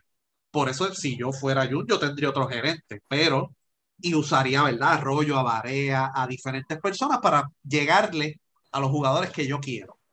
A llegarle a los José Alvarado, a los Ethan Thompson, a este, al otro. Y tú tienes que establecer esos roles. Y ahí es que tú partes y tú tienes un sistema en el cual hay varias personas aportando, hay varias personas que se sienten útiles, pero al final del día, el que debería evaluar el talento y decir, este jugador puede caer bien en mi sistema es Nelson Colón. ¿Sabes? Ah, si tú le traes este, lo mejor de lo mejor y Nelson te dice, ah, no, yo quiero a Javier Mojica y para, para, para. ¿Me entiendes? Y ahí tú creas esa dinámica y creas ese sistema de peso y contrapeso porque no nos podemos ir de culo tampoco de un lado para el otro. ¿Sabes? Otra cosa es, ¿por qué mi Andújar no está? ¿Por qué mi Andújar no está? Porque el gerente no lo quiere allí por una situación que hubo anteriormente. Entonces, ¿por qué no se involucran otras personas para tratar de resolver esa situación? Porque mi Andújar sí hace falta, siempre ha dicho el sí, ya que ese es el tema ahora, siempre decir el sí. Nunca ha dado problemas, siempre ha dicho el sí, siempre ha dado el 100%. Y entonces, por un capricho del gerente, Arami Andújar no está en la selección nacional. Eso es inaceptable, en mi opinión. Y que, tiene, y que tiene el nivel de juego por encima de otros jugadores, como el mismo, el mismo Moni. A lo mejor no es el más popular entre los jugadores, pero es el tipo que tiene el nivel, el tipo que tú te puedes llevar para, para, para equipos que son este, mejor rankeados que Puerto Rico, que te puede dar, la, que te puede dar mejor, o sea, que te, te puede dar una mejor presentación en esa posición. Y está cabrón que no está ahí, como tú dices, este eh, riñas pendejas. Al final del día son riñas pendejas. Sí. Así que yo, yo creo que, que, eso, o sea, establecer roles, y yo creo que nosotros tenemos que exigir planificación, ejecución y resultado. Ajá, Ricky, que tú tienes otro punto también. Sí, el planificación, ese es el, eh, ahí es todo. Les voy a hacer una pregunta porque casi nadie ha mencionado este punto en específico. de todos esos 24, incluyendo los 12 que ya se mencionaron o 13, el único jugador que tuviste que traer de afuera fue Alvarado. Ajá. Los demás están aquí. O sea, cero inversión. No estás invirtiendo ni un chavo más que en Alvarado nada más. Ajá. Lo, la temporada sigue corriendo. O sea, que la mayoría de estos jugadores, los que viven fuera, están aquí en Puerto Rico y están en sus respectivos apartamentos o whatever. Cero inversión. ¿Ok? ¿Por qué esto va atado a la administración y a la planificación? Para mí, y esto, esto sí que me puedo ir hasta el último a pelearlo con él, la federación no tiene chavos y punto. Pudo conseguir chavos nada más para Alvarado y sabrá Dios cómo. Por eso fue que no hizo ninguna otra gestión, gestión, ni con Thompson ni con Ford. Ah, no, no, no, no. Limítate aquí, porque los dos juegos son aquí. Pues por lo tanto, no vamos a traer a nadie de afuera, que la inversión que nosotros tengamos que hacer en esta ventana sea mínima. ¿Ok? ¿Que ¿Por qué es problema de la federación? Por lo que les he dicho siempre. La jodienda de que no planifican, esperan a última hora para tratar de irse allá con la latita para pedir chavos. No tienen chavos.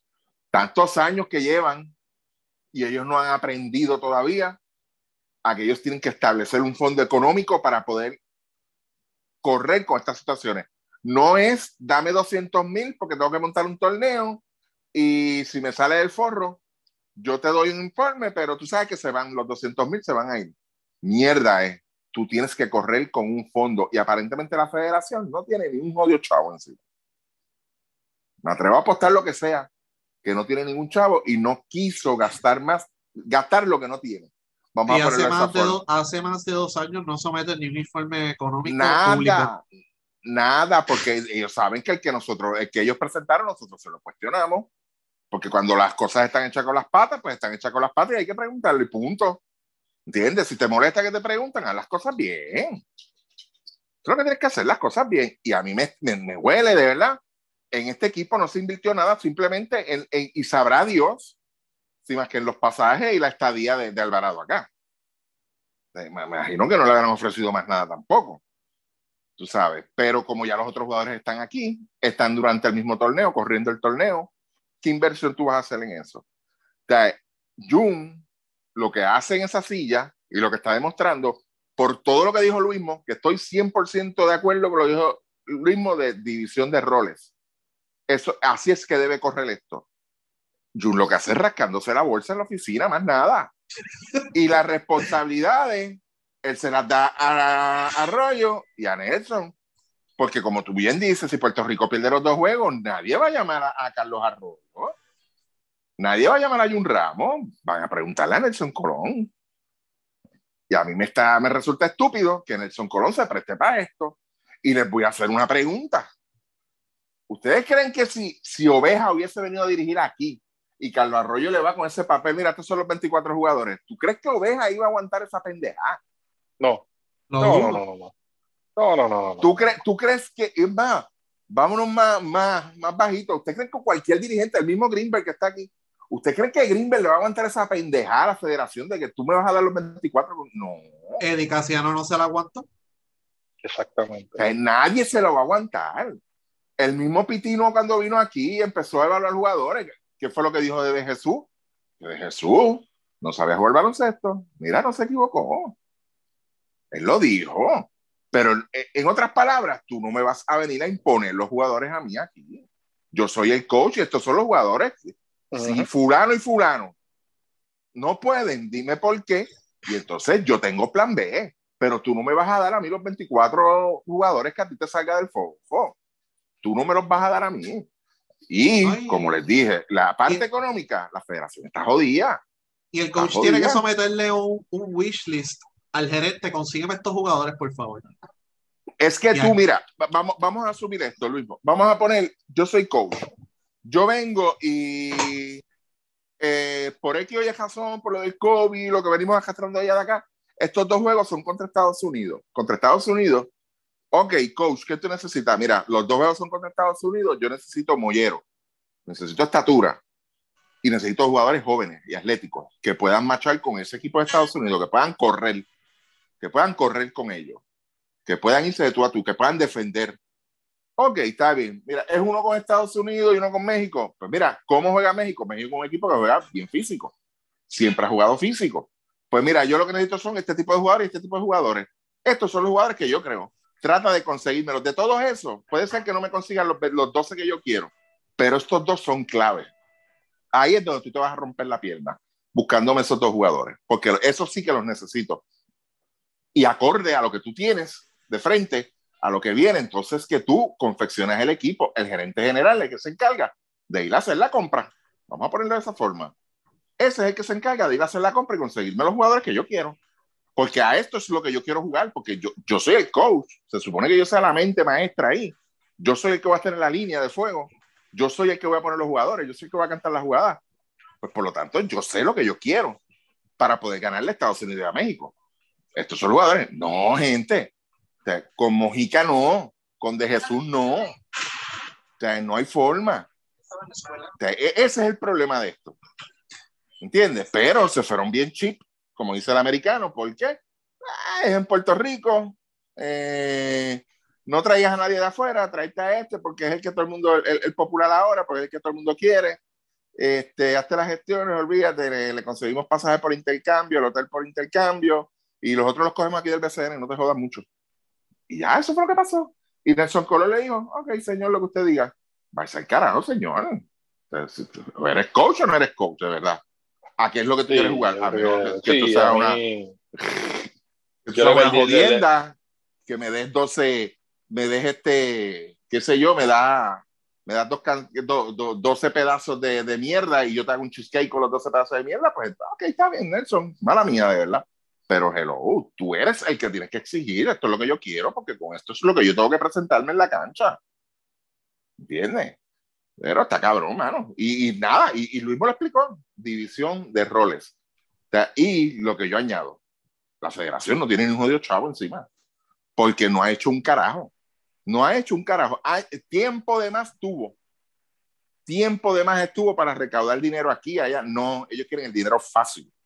Ellos no quieren invertir. Ellos no quieren invertir aquí ni invertir allá. Ellos no quieren venir a, decir, pues mira, vamos a trabajar un proyecto aquí, que sé, mira, lo que sea, mi gente, lo que sea. Que me deje un peso, dos pesos, algo es algo. Pero no esperes a que aquellos venga y se apiade de ti, te dé 100 mil y aquel te dé 200 mil, para entonces yo echarme los 60 mil que me echo al año por, por, porque yo soy el presidente de la federación, ¿verdad? Pues me tengo que echar eso al bolsillo. Pues, y para poder pagarle a este y pagarle a aquel, no, no hagas eso, bro y tú sabes lo, y tú sabes, lo arrancado que están, Ricky, con eso que tú dices, que, que pues por chiripa casi ahí clasificaron, clasificar el equipo femenino al, al, mundial y lo primero que hizo fue pedir chao. Pues claro. La primera llora fue eso, la primera llora fue eso.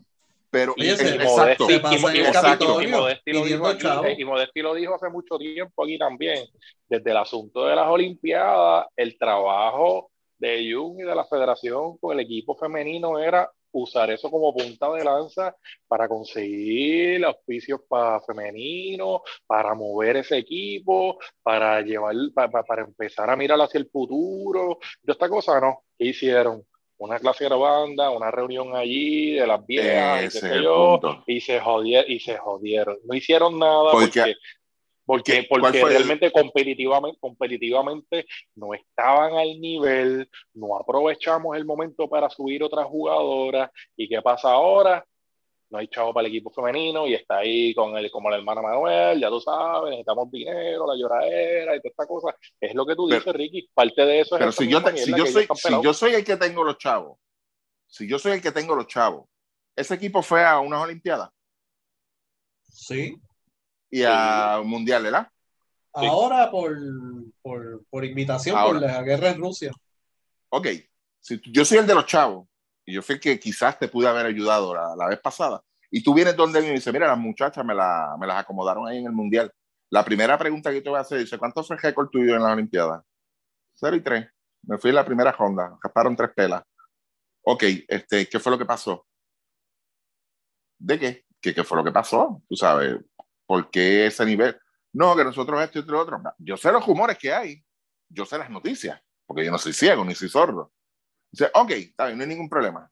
Yo te puedo ayudar. Ahora, la pregunta mía es, ¿qué tú vas a hacer ahora diferente a lo que hiciste para la Olimpiada en cuanto a la convocatoria?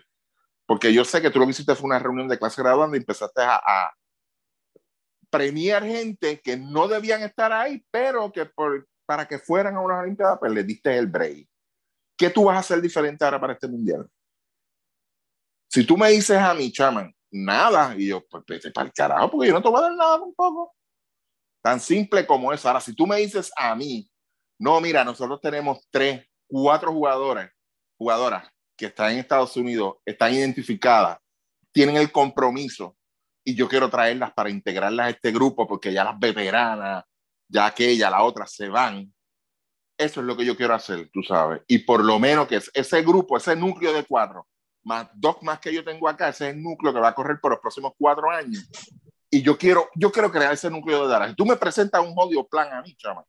Toma, te doy un cheque en blanco, toma, ahí tienes. Pero ellos no mueven un dedo.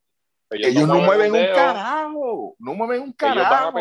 a, Yul, le gusta pedir y no mover un dedo y lo dice todo el mundo, no es nosotros, no es aquí no presenta nada. y echándole un bello a la gente de verdad que está en los medios, lo que dice de Jun Ramos es exactamente eso mismo, que pide sin mover un dedo.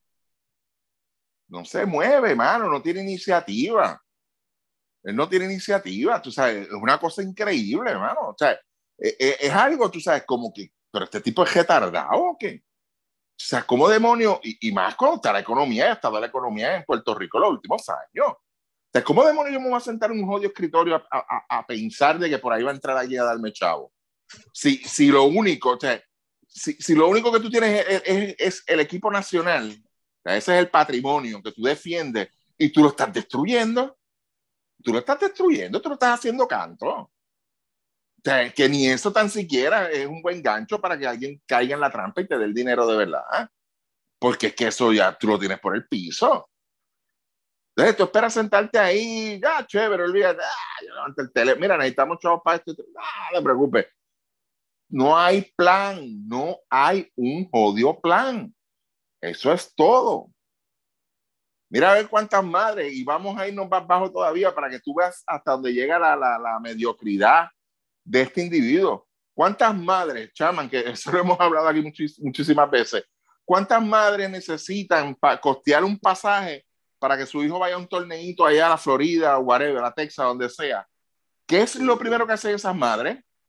Dime buscar hasta vender chocolate, vender lo que sea, moverse, Buscan a, ver, conseguir dinero, exacto. Hacen almuerzo, hacen comida, hacen bizcocho, hacen, hacen lo que sea para conseguir el dinero para que su hijo pueda ir a dar ese viaje. Ellos no van donde el asambleísta, ni donde el, el, el representante, ni donde ninguno de estos ineptos del gobierno. Ellos, a mí nadie me va a regalar 600, 800 pesos para que yo pueda llevar el enemigo a jugar a la Florida. No, nadie me lo va a dar. Pues yo tengo que buscar de dónde. Pues si no tengo los recursos, pues vamos a hacer almuerzo que se joda, los vendo a 5 pesos. Es verdad que me voy a tener que joder dos, tres meses vendiendo almuerzo, pero yo quiero recoger esos 800 pesos. Y un round no puede hacer nada, no se le ocurre nada. Mi hermano, este, yo no tengo estudios de mercadeo, pero yo tengo muchas ayudas. Yo tengo muchas ideas. Mierda, te atreves a llamarme porque no te las voy a dar tampoco, cabrón, de verdad. pero igual que yo, hay muchísima gente que tiene formas de generar ingresos. Mientras más independiente tú corras una federación, mejor es para ti. No seas becejo. Ellos, ellos abrieron la tiendita federativa, ¿verdad? Online. No, que ya hubo quejas de que no llegaba la mercancía y salían con cosas con malas crianzas y qué sé yo, porque yo no sé cuándo llega el cargamento y qué sé yo. Pero, ¿tú, ¿tú, has, escuchado alguna otra promoción de esa tiendita? Nada. Mira, compré esta camisa para conmemorativa del equipo femenino que van para el mundial. Nada. Nada. Nada, mano. Ni, ni, mira, es que es estúpido. El estúpido. y ustedes saben, mira, mismo Ustedes saben que la semana pasada yo estuve pues, allá. Mi hermano, o sea, estamos hablando de organizaciones que son millonarias. Mira, mi hermano, en lo más mínimo ellos invierten. En lo más mínimo ellos te invierten. Y yo tengo una idea, una excelentísima idea para la selección, de verdad, que es un, va a ser un palo. Pero, como no son personas no gratas, pero es una idea excelente. Bueno, es algo bien, y se la puede decir ustedes fuera de la ahorita porque ya yo lo había visto y vi, esta vez fui más a indagar y a preguntar y cuestioné y, y, uff, buenísima la idea, de verdad, me gustó. Pero mira, este Luis, hasta un fucking pin, hasta un fucking pin, mano. O sea, ah, de serie tal, tal, tal, de tal día, tal día, ahí tiene el, el pin game. Wow. ¿Qué, ¿Qué, carajo? ¿tú, ¿tú, te crees que, que, que un Ramos se va a preocupar por, por, por estupideces? No. Pero las organizaciones que de verdad tienen dinero sí se preocupan, porque dicen, de algún lado yo tengo que sacar el dinero y yo puedo vender esto conmemorativo, yo puedo vender aquello acá, yo puedo sacar dinero aquí, yo puedo sacar lo otro allá. pero a él no se le ocurre nada. Te dime tú, si esta gente que viene subiendo ahora, una colección de pines, dime, de, las selecciones de Puerto Rico. Mira, eso es algo. Hay gente que le gusta coleccionar esas cosas. Hay gente que le gusta. Eh, cualquier chuchería, estupidez que sea conmemorativo, mira, este, eh, qué sé yo, mano, cualquier estupidez, tú sabes. Que tú sabes el, que negocio, el negocio que están haciendo las cajitas estas que meten cosas típicas. Sí, sí. De Puerto Rico Estados Unidos, eso está haciendo un negocio ahora mismo. Los imagínate tú, sí, imagínate tú prepararte una caja de esa con, qué sé yo, mano, whatever, una, DVD, una, foto, algo conmemorativo, mano. Los calzoncillos que usó este arroyo en Atenas. De cosas así. Es que hay tantas cosas, mira, toallas, vasos, este, por eso, o sea, lo que tú dices, una camisa, una camisa usada en la ventana, filmada por el jugador. Tú no vas a vivir, es como yo digo, tú no vas a vivir de camisetas, tú no vas a vivir de eso, tú, no vas a sacar, pero es, ese es el complemento de tu plato grande que tú vayas a presentar. Son, eh, vuelvo y te digo, vuelvo y te digo, y Luis ha estado en esa área también, y Chaman también, sabe cómo brega esto. O sea, donde esta gente, como quien dice, cuadra la caja, son con esas chucherías, esas tonterías. Claro. Esas cosas, con Era chavito, una peseta que no tenías antes. Vamos a poner una peseta, una peseta que no tenías antes. Exacto. Ese es el punto. y, y, aquí, mano, que, que y, vuelvo y te digo, hay una bien buena y de verdad, yo, yo con alguien responsable y serio allá arriba, yo le, le, hago una presentación y todo completa, toma, y tiene. Esto tú lo puedes hacer para que tú veas. Pero, pero, como es usted, señor, de verdad, no, no like, de verdad que no. Pero este, esto está jodido, mano. Esto está jodido. O sea, no hay planificación. Como vuelvo y digo, como no hubo planificación, no hay dinero. Y como no hay dinero, pues no puedes hacer más nada. Limítatelo de aquí nada. Vamos a buscar, vamos a, entonces a buscar el oportunismo. Que yo lo reviento. Tú sabes, pero vamos a ser oportunistas, vamos a aportarnos así. Ay, olvídate, el torneo es aquí y va a estar corriendo el torneo. Eh, hazte la gestión por Alvarado nada más, olvídate. Y tráete y lo metemos ahí en el del danza y, y que se joda todo, ¿verdad? Y ya, se jodió. Eso es lo que está pasando aquí. Este, eh, nada, dentro del listado de 24, ¿verdad? Eh, habíamos hablado. De la campaña que tenían para sembrar la Barea y qué sé yo, y qué bonito, y qué esto de lo otro. Eh, Barea finalmente se retiró. Eh, ¿Qué habrá habido ahí, verdad? ¿Qué tipo de negociación habrá habido ahí, verdad? Entre las partes, no sabemos. Pero Varea, entre las razones que dio, pues dijo, pues mira, está subiendo un talento, ¿verdad? Que va a estar próximamente. Yo lo que iba a jugar era dos juegos, así que pues mejor que añadan, ¿verdad? Que, el talento nuevo pues eh, tome control del equipo nacional y imagino que le harán una ceremonia, etcétera, etcétera, etcétera. Eh, nosotros hemos hablado, ¿verdad? De Varea en múltiples ocasiones, hemos tenido en el podcast. Eh, nos imaginamos que estarán encojonados con nosotros porque ah, esta gente está diciendo de ti, a lo mejor no sé si ha escuchado el podcast o no, que él ha dicho que lo escucha.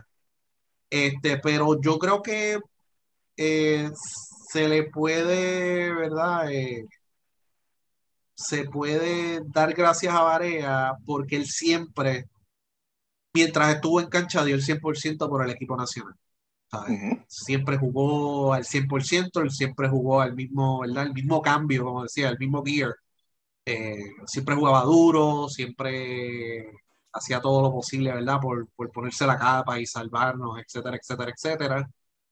Así que yo creo que pues vamos a ver dónde, ¿verdad? Termina Varea, porque sabemos que él quiere aportar al programa nacional. Eh, él, él ha dicho que que quiere ser eventualmente dirigente del equipo nacional, no en un año o algo así, porque él también dijo en este podcast que cuando él se retire, pues va a estar con su familia unos años y a lo mejor después pues que regresa, ¿verdad?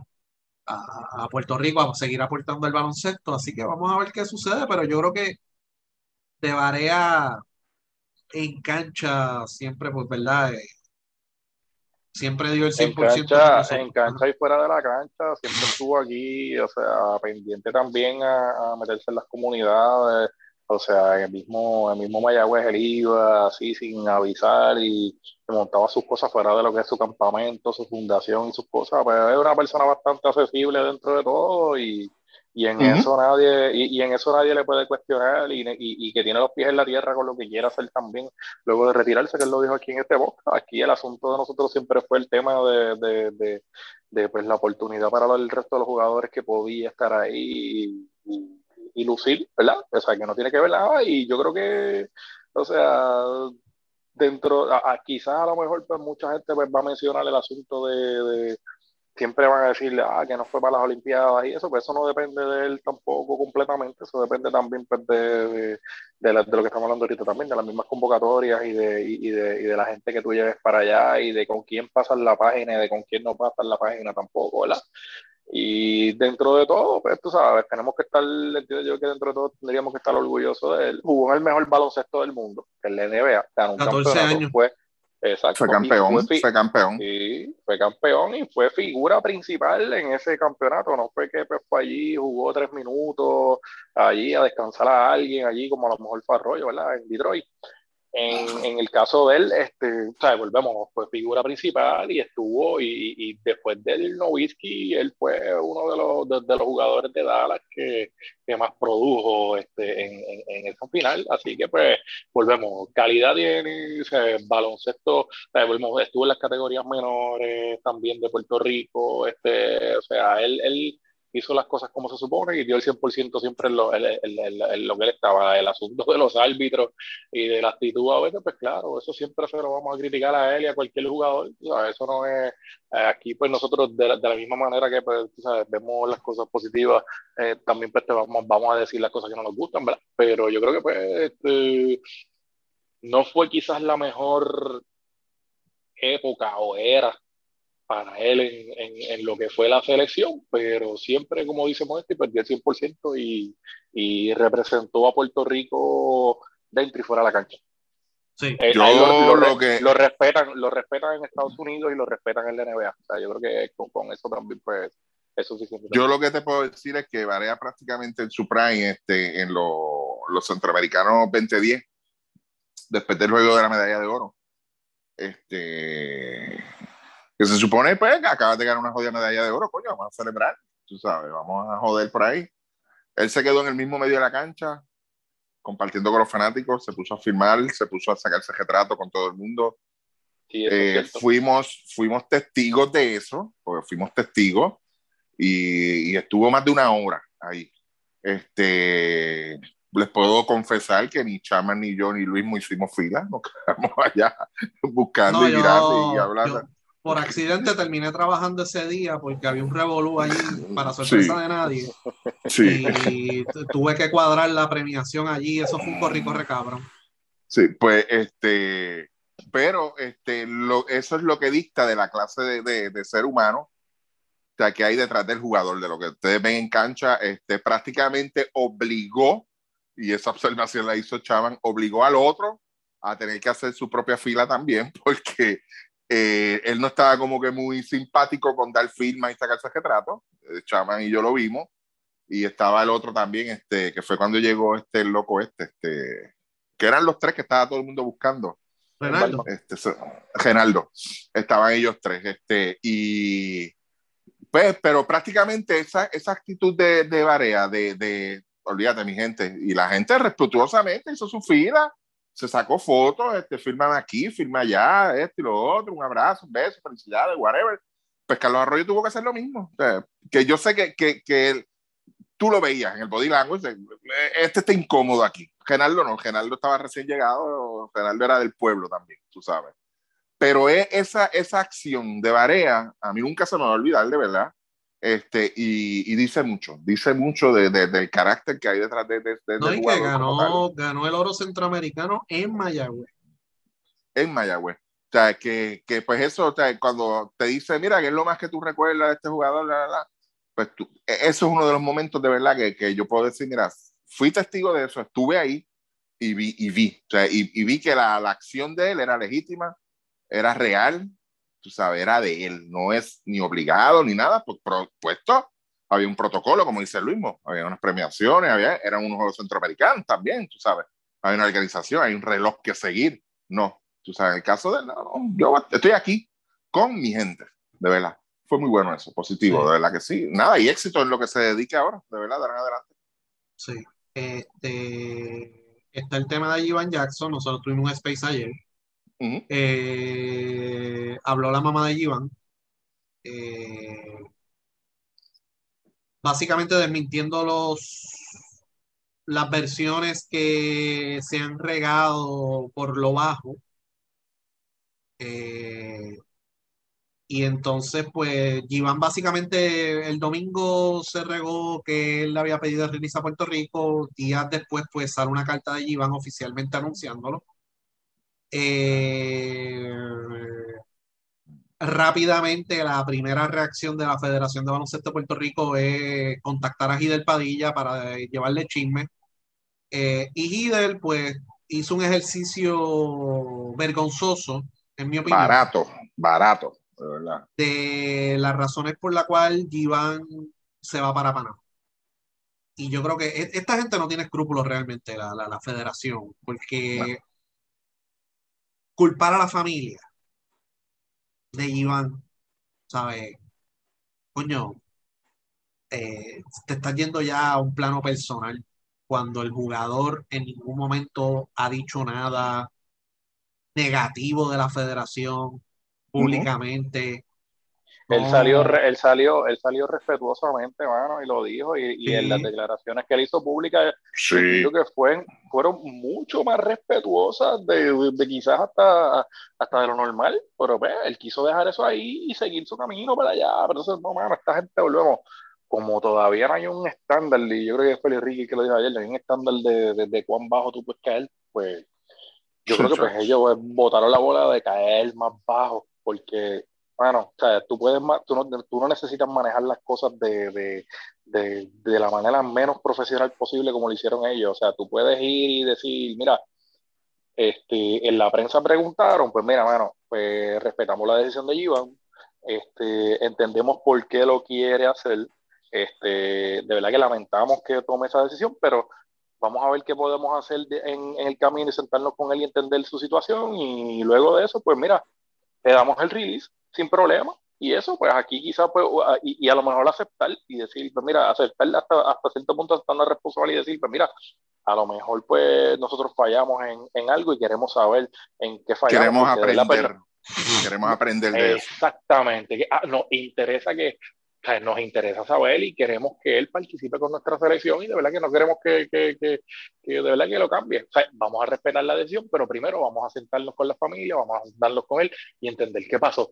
Y se acabó, no te va a preguntar la prensa, no vas a formar un reguero con la familia, este, haces que el proceso corra tranquilo, sin afectar el jugador, porque volvemos, estás afectando el jugador dentro de todo, porque Iván hasta ahora lo que ha jugado pues ha sido pues en la Liga de España, que es una muy buena liga para lo que él quería, que era pues empezar desde cero casi con el, con el tema de la lesión. Y, y tú decir, pues mira, pues no queremos afectar ni que parezca pues que, que, que a lo mejor que, que, piense la gente que él es problemático, que la familia es problemática en esta línea, y volvemos, lo, y, hicieron todo lo contrario, mano, y, yo, y, y volvemos, yo pienso, Giván, que tuvo esa oportunidad de representar los dos países. Yo no quiero pensar con los jugadores que no pueden y, y, y, a lo que están atados y a las explicaciones que les da esta gente de por qué este no hicieron el equipo. Y ustedes vieron lo de Carlos Colón, que lo hablamos la semana pasada, ah, y, y, con lo de Giván se fueron peor todavía. O sea, entonces estamos hablando también de una familia que siempre ha estado ligada al baloncesto, Flor Meléndez, sus hermanos, todos están ligados ahí y volvemos. Eso, el, el, la, la versión de lo que sucede o lo que de lo que sucedió ahí va a correr rápido dentro de los círculos del baloncesto, o sea, y la gente y la gente le tiene más respeto a Flor Meléndez que lo que le tiene respeto a Jung y a Carlos Arroyo. Es así. Yo, eh. yo, yo, o sea, dos cosas. Primero, tirar la bolita de que la familia le comió el cerebro. Eso básicamente fue lo que dio a entender aquel caballero. Lo otro es que Carlos Arroyo, Sí, lo otro es que Carlos Arroyo dijo que él se negó a unas convocatorias. Eso a nivel FIBA, eso lo puede afectar en su carrera. Eso a nivel FIBA. Cuando lo lee un presidente de Federación Europea o algo así, o alguien, o que en internet se sabe todo, y cuando tú das search a Ivan Jackson, pues van a salir un montón de cosas. Eso es lo primero que va a salir, porque es lo que se publicó recientemente, eso así dicta el algoritmo. Este, que se negó una convocatoria de un equipo nacional. Entonces, cuando tú vienes a ver, era para un torneo de Bahamas que nadie sabe nada, a unas prácticas que nadie sabía nada, ¿sabes? Ah, no hubo ninguna convocatoria oficial como tal. Entonces, lo, estás afectando al jugador. Tú lo que tienes que hacer es, como dice Chaman, mira, recibimos la carta, nos vamos a sentar con el jugador y con la familia para discutir esto y eventualmente vamos a emitir unas declaraciones al respecto. Y lo trataba de resolver, mire, y si lo convencía para que jugara por Puerto Rico, mejor. O si, y si se va por Panamá, pues también. ¿Sabes? las selecciones y las federaciones tienen que entender, ¿sabes? Aquí rápido se van y Arroyo ha tomado este discurso también, del discurso de Albizu Campo, de que si el orgullo, que si esto, que si lo otro. Mira, la selección es una oportunidad y un vehículo para potenciar la carrera profesional de los jugadores. Tú tienes que entender eso. Y si Giván tiene dos opciones, la mitad del papá, Leroy Jackson, su papá que jugó ese muchos años, entre otras ligas, panameño, nativo también. Toda su familia es de Panamá. Y él tiene su familia en Puerto Rico y su familia en Panamá y ha compartido más o menos el mismo tiempo. Eso fue lo que dijo la mamá ayer. Tú sabes. Y tiene esas dos opciones. Y ve que Puerto Rico no tiene el mismo interés de Panamá. Pues obviamente, porque te vas tú te vas a molestar como federación que él se quiere ir para Panamá. Te cae de la mata. Si no hiciste nada, si lo que hiciste fue llamarlo para decirle que él no tiene el nivel, pues ¿cómo tú esperas que reaccione? Voy para el carajo. Punto. ¿Sabes? Pues si tú entiendes que yo no tengo el nivel, perfecto. Yo sigo mis pasos para, ¿verdad? Para continuar mi carrera profesional. Y si voy a jugar algún evento FIBA, lo quiero hacer con Panamá. Eso es todo. ¿Sabes? El seguimiento. él se ha lesionado en múltiples ocasiones. Él se lesionó después que jugó en, en Texas San Antonio, no sé el timeline bien, pero él se lesionó el hombro y yo creo que él tuvo otra lesión. Eh, por eso es que estuvo más o menos un poquito más de un año sin jugar. Este, ¿Cuál fue el seguimiento de la federación con ese jugador? ¿Cuál es el interés de la federación con ese jugador? Ah, cuando lo vieron mencionados en Panamá y cuando vieron que Alfonso Plomer se puso la camiseta de Panamá, ahí empezó el corre y corre y vamos a convocarlo. Cuando Yesrel de Jesús se puso la camisa de Nicaragua en Fajardo, ahí fue que lo convocaron al equipo nacional. ¿O no fue así? Porque ya, ya ya Ruiz se puso la camisa de Nicaragua cuando Yesrel se la. Ah, espérate. Oh, Yesrel, oh, se no se puede ir. Pa, un corre y corre. ¿Sabes? Y cuando mencionaron allí van en Panamá con Alfonso Plomer, ah, no, lo voy a convocar, que qué sé yo, que esto que lo. Hubo una ventana estaba lesionado más o menos para ese tiempo. En la última ventana que hubo, él estaba entrenando en Alemania. ¿Alguien lo llamó? No sabemos. Entonces la familia dijo que después que termine el proceso, porque hay un proceso de release y hay unas negociaciones que tienen que concluir, ellos van a sacar un comunicado especificando las diferentes cosas. Pero el punto aquí es que yo creo que como federación se ve la costura y se ve el poco profesionalismo que existe ahí de arriba abajo. Cuando tú vas dando un mensajero a decir, riega que a la familia le comió el cerebro y que él quiere irse para Panamá. Y que es un jugador desarrollado aquí que no se quiere probar aquí. Esa es la versión que ellos están dando y que se quiere ir para Panamá porque quiere la fácil. Créanme, siendo un jugador nacido y desarrollado y criado en Puerto Rico, con raíces también en Panamá, tomar una decisión de irse a representar a Panamá no es fácil. No. No es fácil. Eh, hay, hay dos puntos. Este, y eso pues salieron a relucir ayer. El primer punto. Carlos Arroyo sostiene una reunión, aparentemente videoconferencia con, con Giván. Después de esa reunión, sale el listado y después viene la decisión de Iván, hace público la, la, solicitud que hace, y el otro punto es que entonces ahí Jun se comunica con ellos para explorar, estudiar la posibilidad de que el muchacho se quede representando a Puerto Rico. Sea usted el juez. Eso es lo que tenemos hasta ahora. Lo demás, lo que ha dicho Luis, esa es la realidad, lo que pasó con, con el mequetrefe ese de, de, de Gider. Eh, eso es un mandado, un mensajero. Eh, todos los otros rumores que han querido sacar por ahí han, han, le han tirado al muchacho hasta más no poder. La mamá fue bien clara ayer y, y yo lo entiendo perfectamente cuando la mamá dijo el mismo amor que él tiene por esta tierra la tiene por la de su papá y es Panamá y tiene la misma cantidad de familia allá como la tiene acá. Lo mismo.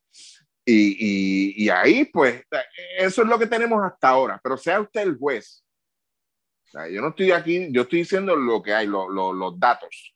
Primero, me reúno contigo, yo saco una lista, el jugador toma decisión, y entonces viene Jun a explorar, a, a querer explorar y ver qué se puede hacer.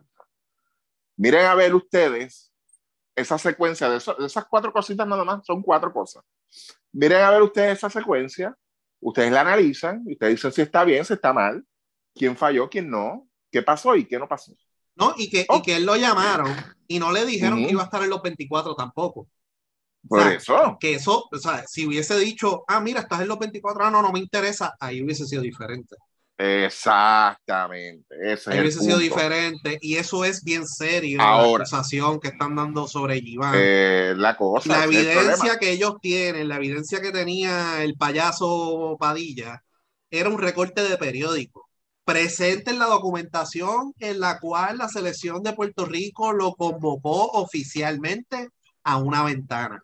Listado de 24 con el nombre ahí. Eso Ahora. es lo que yo quiero. Ahora, si, si no quiso ir a Bahamas o si no quiso ir a, a, a, a, Miami a escuchar reggaetón, eso es otra cosa. Eso es otra cosa totalmente diferente. ¿Sabes? Pero, es pero, evidencia, eh, porque eso es serio. Eso es bien serio. Pero vamos, a, vamos al, al punto. Vamos al punto. Tan, tan pronto se anuncia el listado de 24, reunión, listado, la decisión de Iván fue inmediata.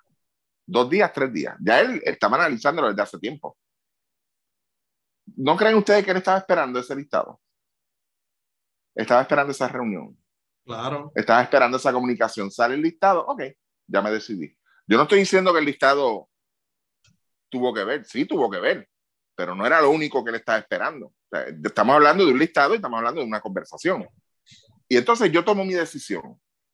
O sea, que quizás la federación, como esa comunicación no se había dado antes y no se dio antes y el poco interés que tenía en el jugador en, su recuperación, en qué le hacía falta, qué podemos aportar nosotros al jugador, más que hasta el día antes que yo iba a anunciar los 24. O sea, pues mira, eso fue un empujoncito, está bien. Y el muchacho decidió y eso hay que respetárselo sobre todas las cosas. Eso es lo que él quiere, olvídate, éxito. ¿Entiendes? Pero para que vean dónde la federación falla. Para que ustedes vean dónde es que la federación falla. Y lo, y lo bajo que pueden caer.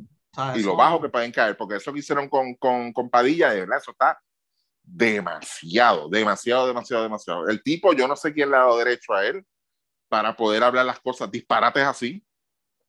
No, y que tenía que ir a las prácticas a ganarse el puesto cuando el mismo Quitín y todas las convocatorias que hemos visto anteriormente, tú sabes que de los 24 llaman 3, 12 a 14 jugadores. ¿Tú crees que iban a estar en esos 14 a ganarse el puesto en, en un día y medio? ¿Cuándo se va a ganar el puesto? Eh, y del Padilla habla como si esto fuera un mes de práctica, o no. tres meses de práctica, o un mes de práctica como en la NBA para ganarse un contratito. Eso no es así. Eso ya se no. acabó. En, en Puerto Rico eso nunca ha pasado. Bien raro que una selección tenga tiempo para practicar y que un jugador se gane la posición así, de verdad, porque sentó a este otro jugador. Con las selecciones anteriores que se jugaba en verano, nosotros hemos hablado que llamaban jugadores para rellenar y decir, caballo, vas a ir, pero tú sabes que tú no vas a estar a hacer el equipo nacional.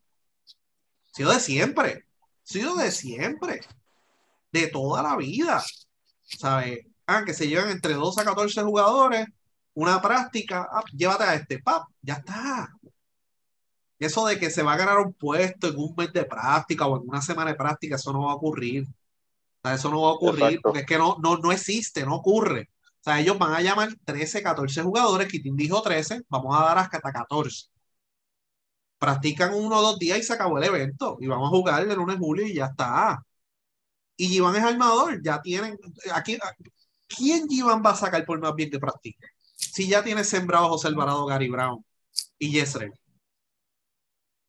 sea, a Yesrel no lo va a sacar nadie. ¿sabes? Y es lo No mismo que hablábamos cuando, cuando les estaba Jordan.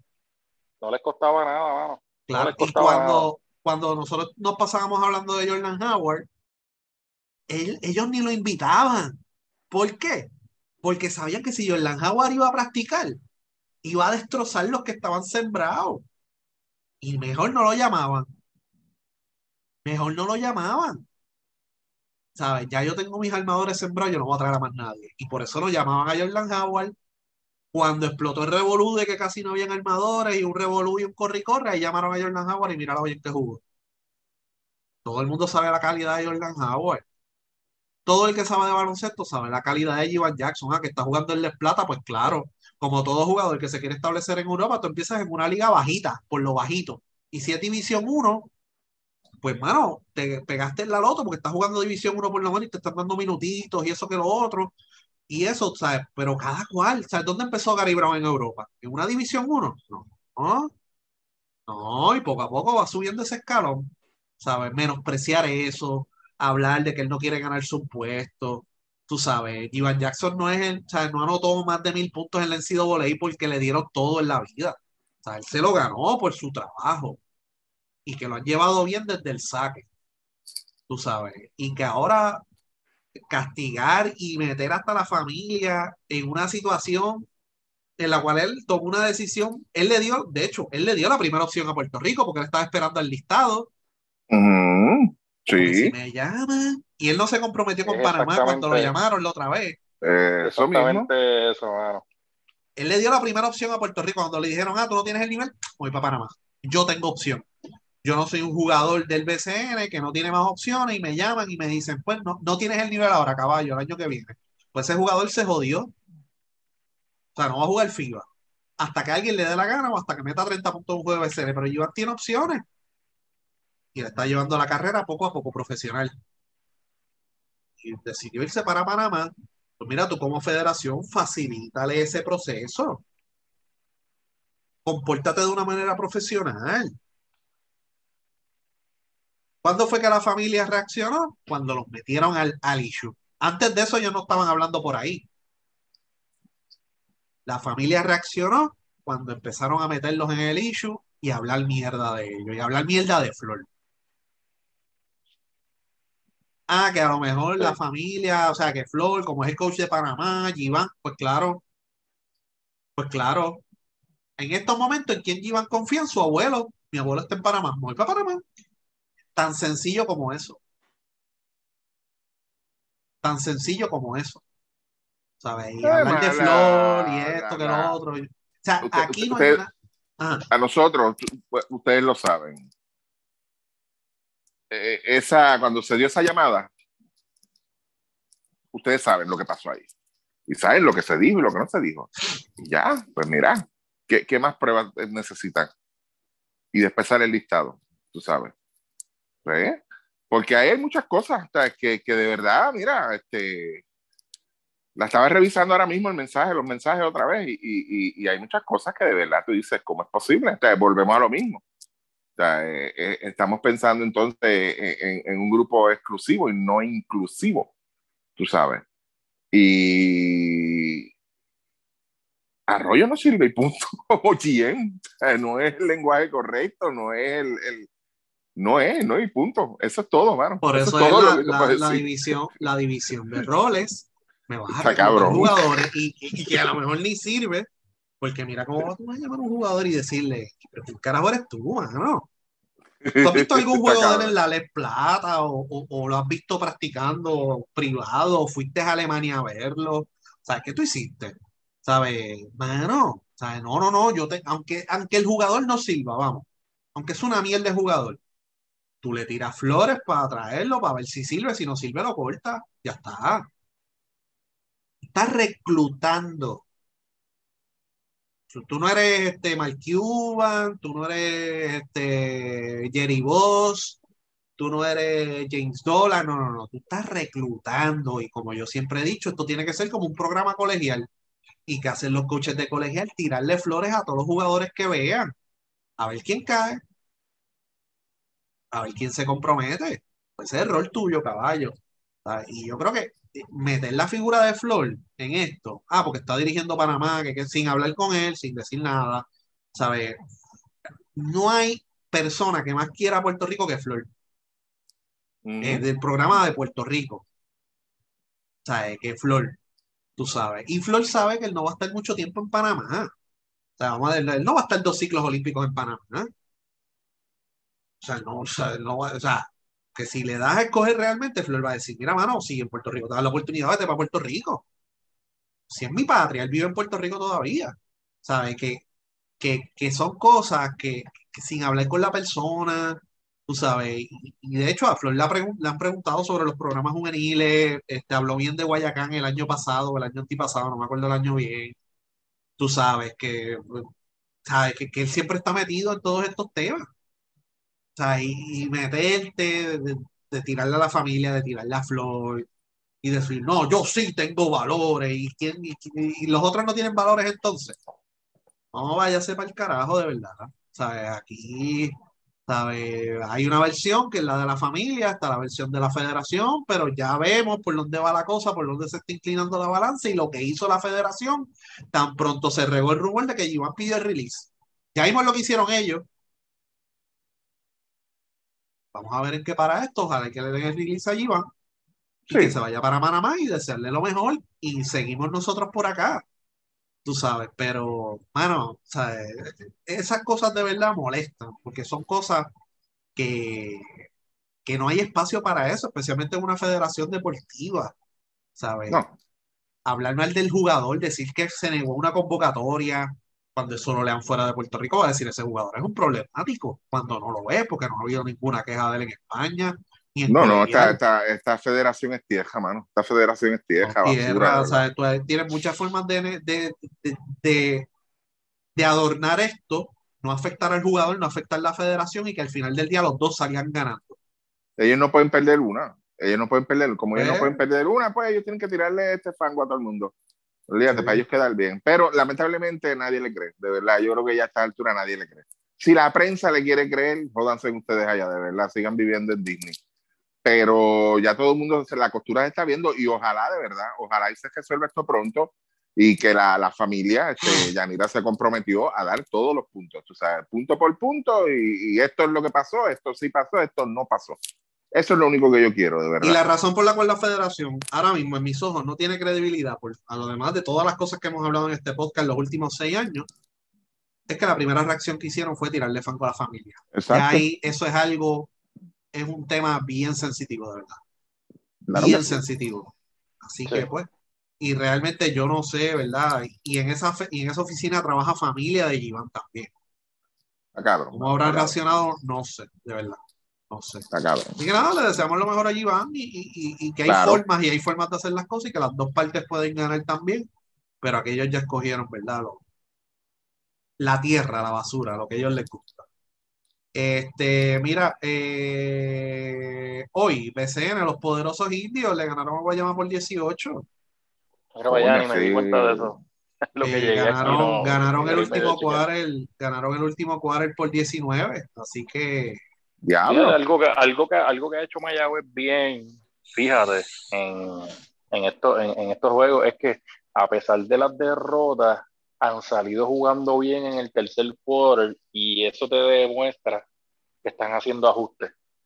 Cuando tú ves que un equipo en el tercer quarter sale del timeout y tú ves que hace como que ese empuje, tú sabes que hubo un, este, un, cambio de estrategia, sabes que pues eh, sí se sentaron a hablar las cosas. Y yo, y yo creo que en, en, ese sentido, pues parece que sí. Pues mira, están escuchando a, a Cristian Dalmau en, como dirigente del equipo y eso es positivo. Vamos a ver cuánto dura, porque así mismo pasó hace par de años cuando el mismo Flo entró, ¿verdad? Que hasta Brian Conklin salió, salió MVP de la liga. Pero este positivo y yo creo que pues van a estar ahí en, lo, positivo también pues para los indios con esa victoria es que otra victoria con el sábado entonces con el equipo de los Atléticos de San Germán pues los coloca lo colocan, lo colocan en una muy buena posición hasta para, hasta para el mismo play-in, aunque, aunque después dividan y toda esta cosa, pues los lo colocan en buena posición para eso. Sí, este el standing, eh, Arecibo primero en la sección A, 16 y 10, Quebradilla segundo, 15 y 10, Ponce tercero, 16 y 11, perdieron dos corridos, perdieron local con Guayama, que Guayama no ganaba en Ponce en 15 años. Eh, entonces perdieron ayer en San Germán una decisión, ¿verdad? Eh, había 15.5 en el reloj, había 14 segundos en el reloj de tiro. San Germán decide congelar el balón. Eh, hicieron un pase eh, a Moni Rodríguez, Jader Amoni, y se acabó el juego. Los árbitros dijeron, no, ya se acabó. habiendo vencido el reloj de tiro antes. Eh, no hubo un tiro al canasto, porque si hay un tiro al canasto ya es diferente y si den el aro, pues se mantiene ¿verdad? el reloj corriendo, etcétera, etcétera. Pero aquí fue un pase y los árbitros dijeron, ok, se acabó el juego y se fueron. y, se quedó un revuelo en la cancha y Ponce protestó el juego. Eso lo más probable es que se quede en nada, pero en el multiverso que se iba ahora en el BCN, consolas, sabrá Dios si los hacen jugar 1.5 segundos próximamente, próximamente. Próximamente, pero, mano, ¿sabes? Si tú, están, están los árbitros, están los oficiales de mesa, está la situación de juego, está el reloj, sabes que queda 1.5. Hay una diferencia de 1.5. Hay una diferencia de 1.5. Mano, para eso están ambas partes. Mira, si, lo, si el árbitro falló, tú te paras como oficial de mesa y dices, para, para, para, queda 1.5 todavía o el árbitro, y el árbitro también sabía cuánto quedaba en el reloj. Vamos a poner que se quedó en cero por error del oficial de mesa, porque el reloj de, juego se quedó corriendo. Tú dices, para, para, para, déjame verificar, porque ya los replays están aprobados en todas las canchas. No había challenge de Ponce, porque no tenían timeout, pero tú dices, para, para, para, déjame verificar nuevamente con el video cuánto queda en el reloj y terminabas el juego. Ponce no tenía timeout, iban a sacar de donde estaba el balón. Y ya. Pero, mano, tú sabes, algo. demasiado, demasiado lógico. Y hay tres árbitros. Son tres, árbitros. Más los oficiales de mesa. Mira, que el de reloj se equivocó, se le olvidó darle stop al reloj. Eso pasa. Pero tú, como árbitro, por eso es que hay dos partes. Tú, como árbitro, dices, ok, yo sabía, o sea, no hubo un tiro, sé que queda 1.5 por encima. Déjame ir a la mesa a corregir, que ustedes han visto en los juegos que los árbitros van a decir añade tanto, quita tanto, La cosa.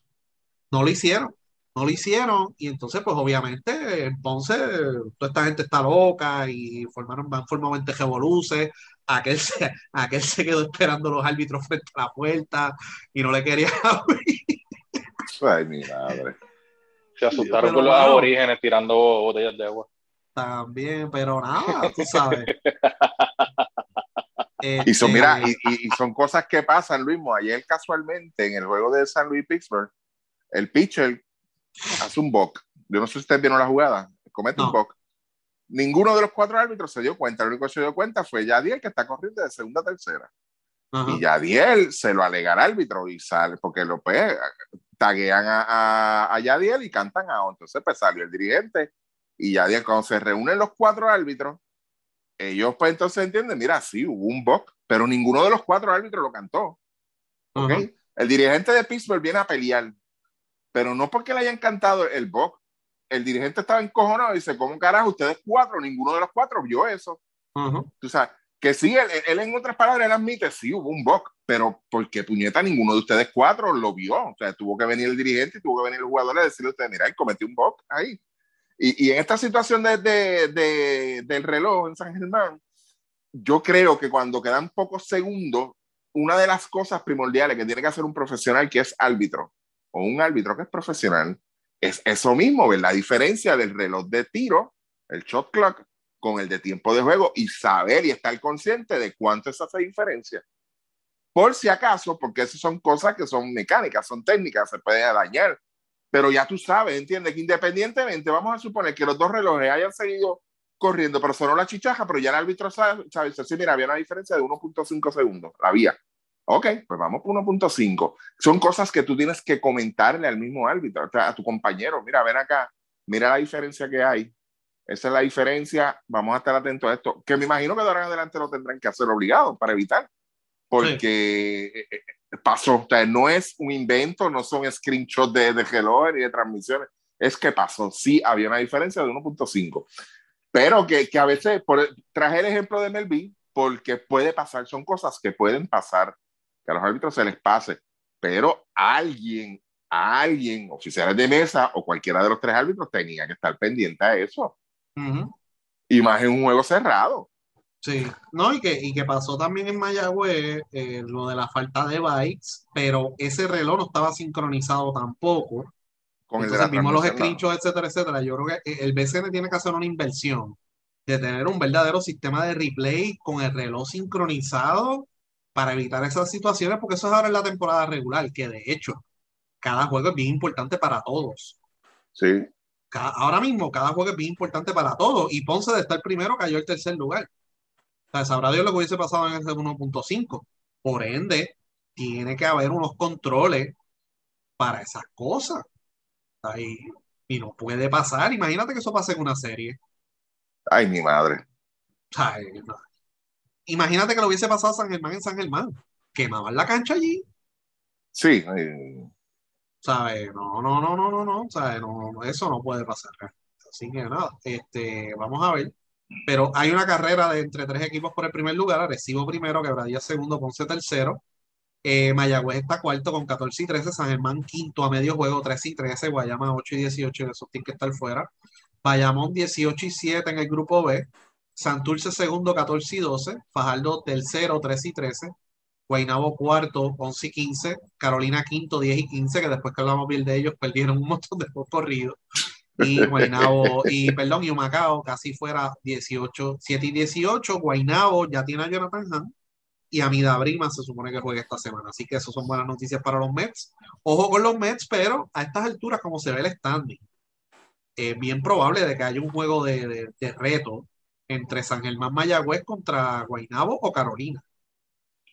Y, en caso de que quede, en caso de que haya un em, en caso de que haya un empate entre Carolina y Guaynabo eso es un berenjenal, es un berenjenal y Guaynabo y, entonces más, y el más el reto, más el reto ok. Aguantamos aguantamos el, el, torneo una semana para que para que Solá analice el, la situación. Evalúen la situación Sí, no, y que, lo, y, que, y que el equipo de 3x3 que va para el Mundial le van a mover los juegos a Santurce y a San Germán. Y ahí es donde entra San Germán, porque San Germán está peleando por, la clasificación. Así que eso va a ser bien interesante ver cómo lo bregan. Se supone que la temporada acaba el lunes 27 de, junio. No sabemos si va a acabar ese día real. No creo, porque con todas estas cosas. Así que nada, la próxima semana, si no hay más, más controversia, ¿verdad? Del equipo nacional, esperemos que no. Eh, aunque siempre no nos dan material. Este, abundamos más del BC en la próxima semana y entonces el 29 de junio vamos a tener la previa de Puerto Rico en la ventana, que se va a jugar el 1 y el 4 de julio en el Coliseo Roberto Clemente. Así que nada, muchachos, gracias por estar. Y nos vemos la próxima semana. Cuídense. Sí, señor.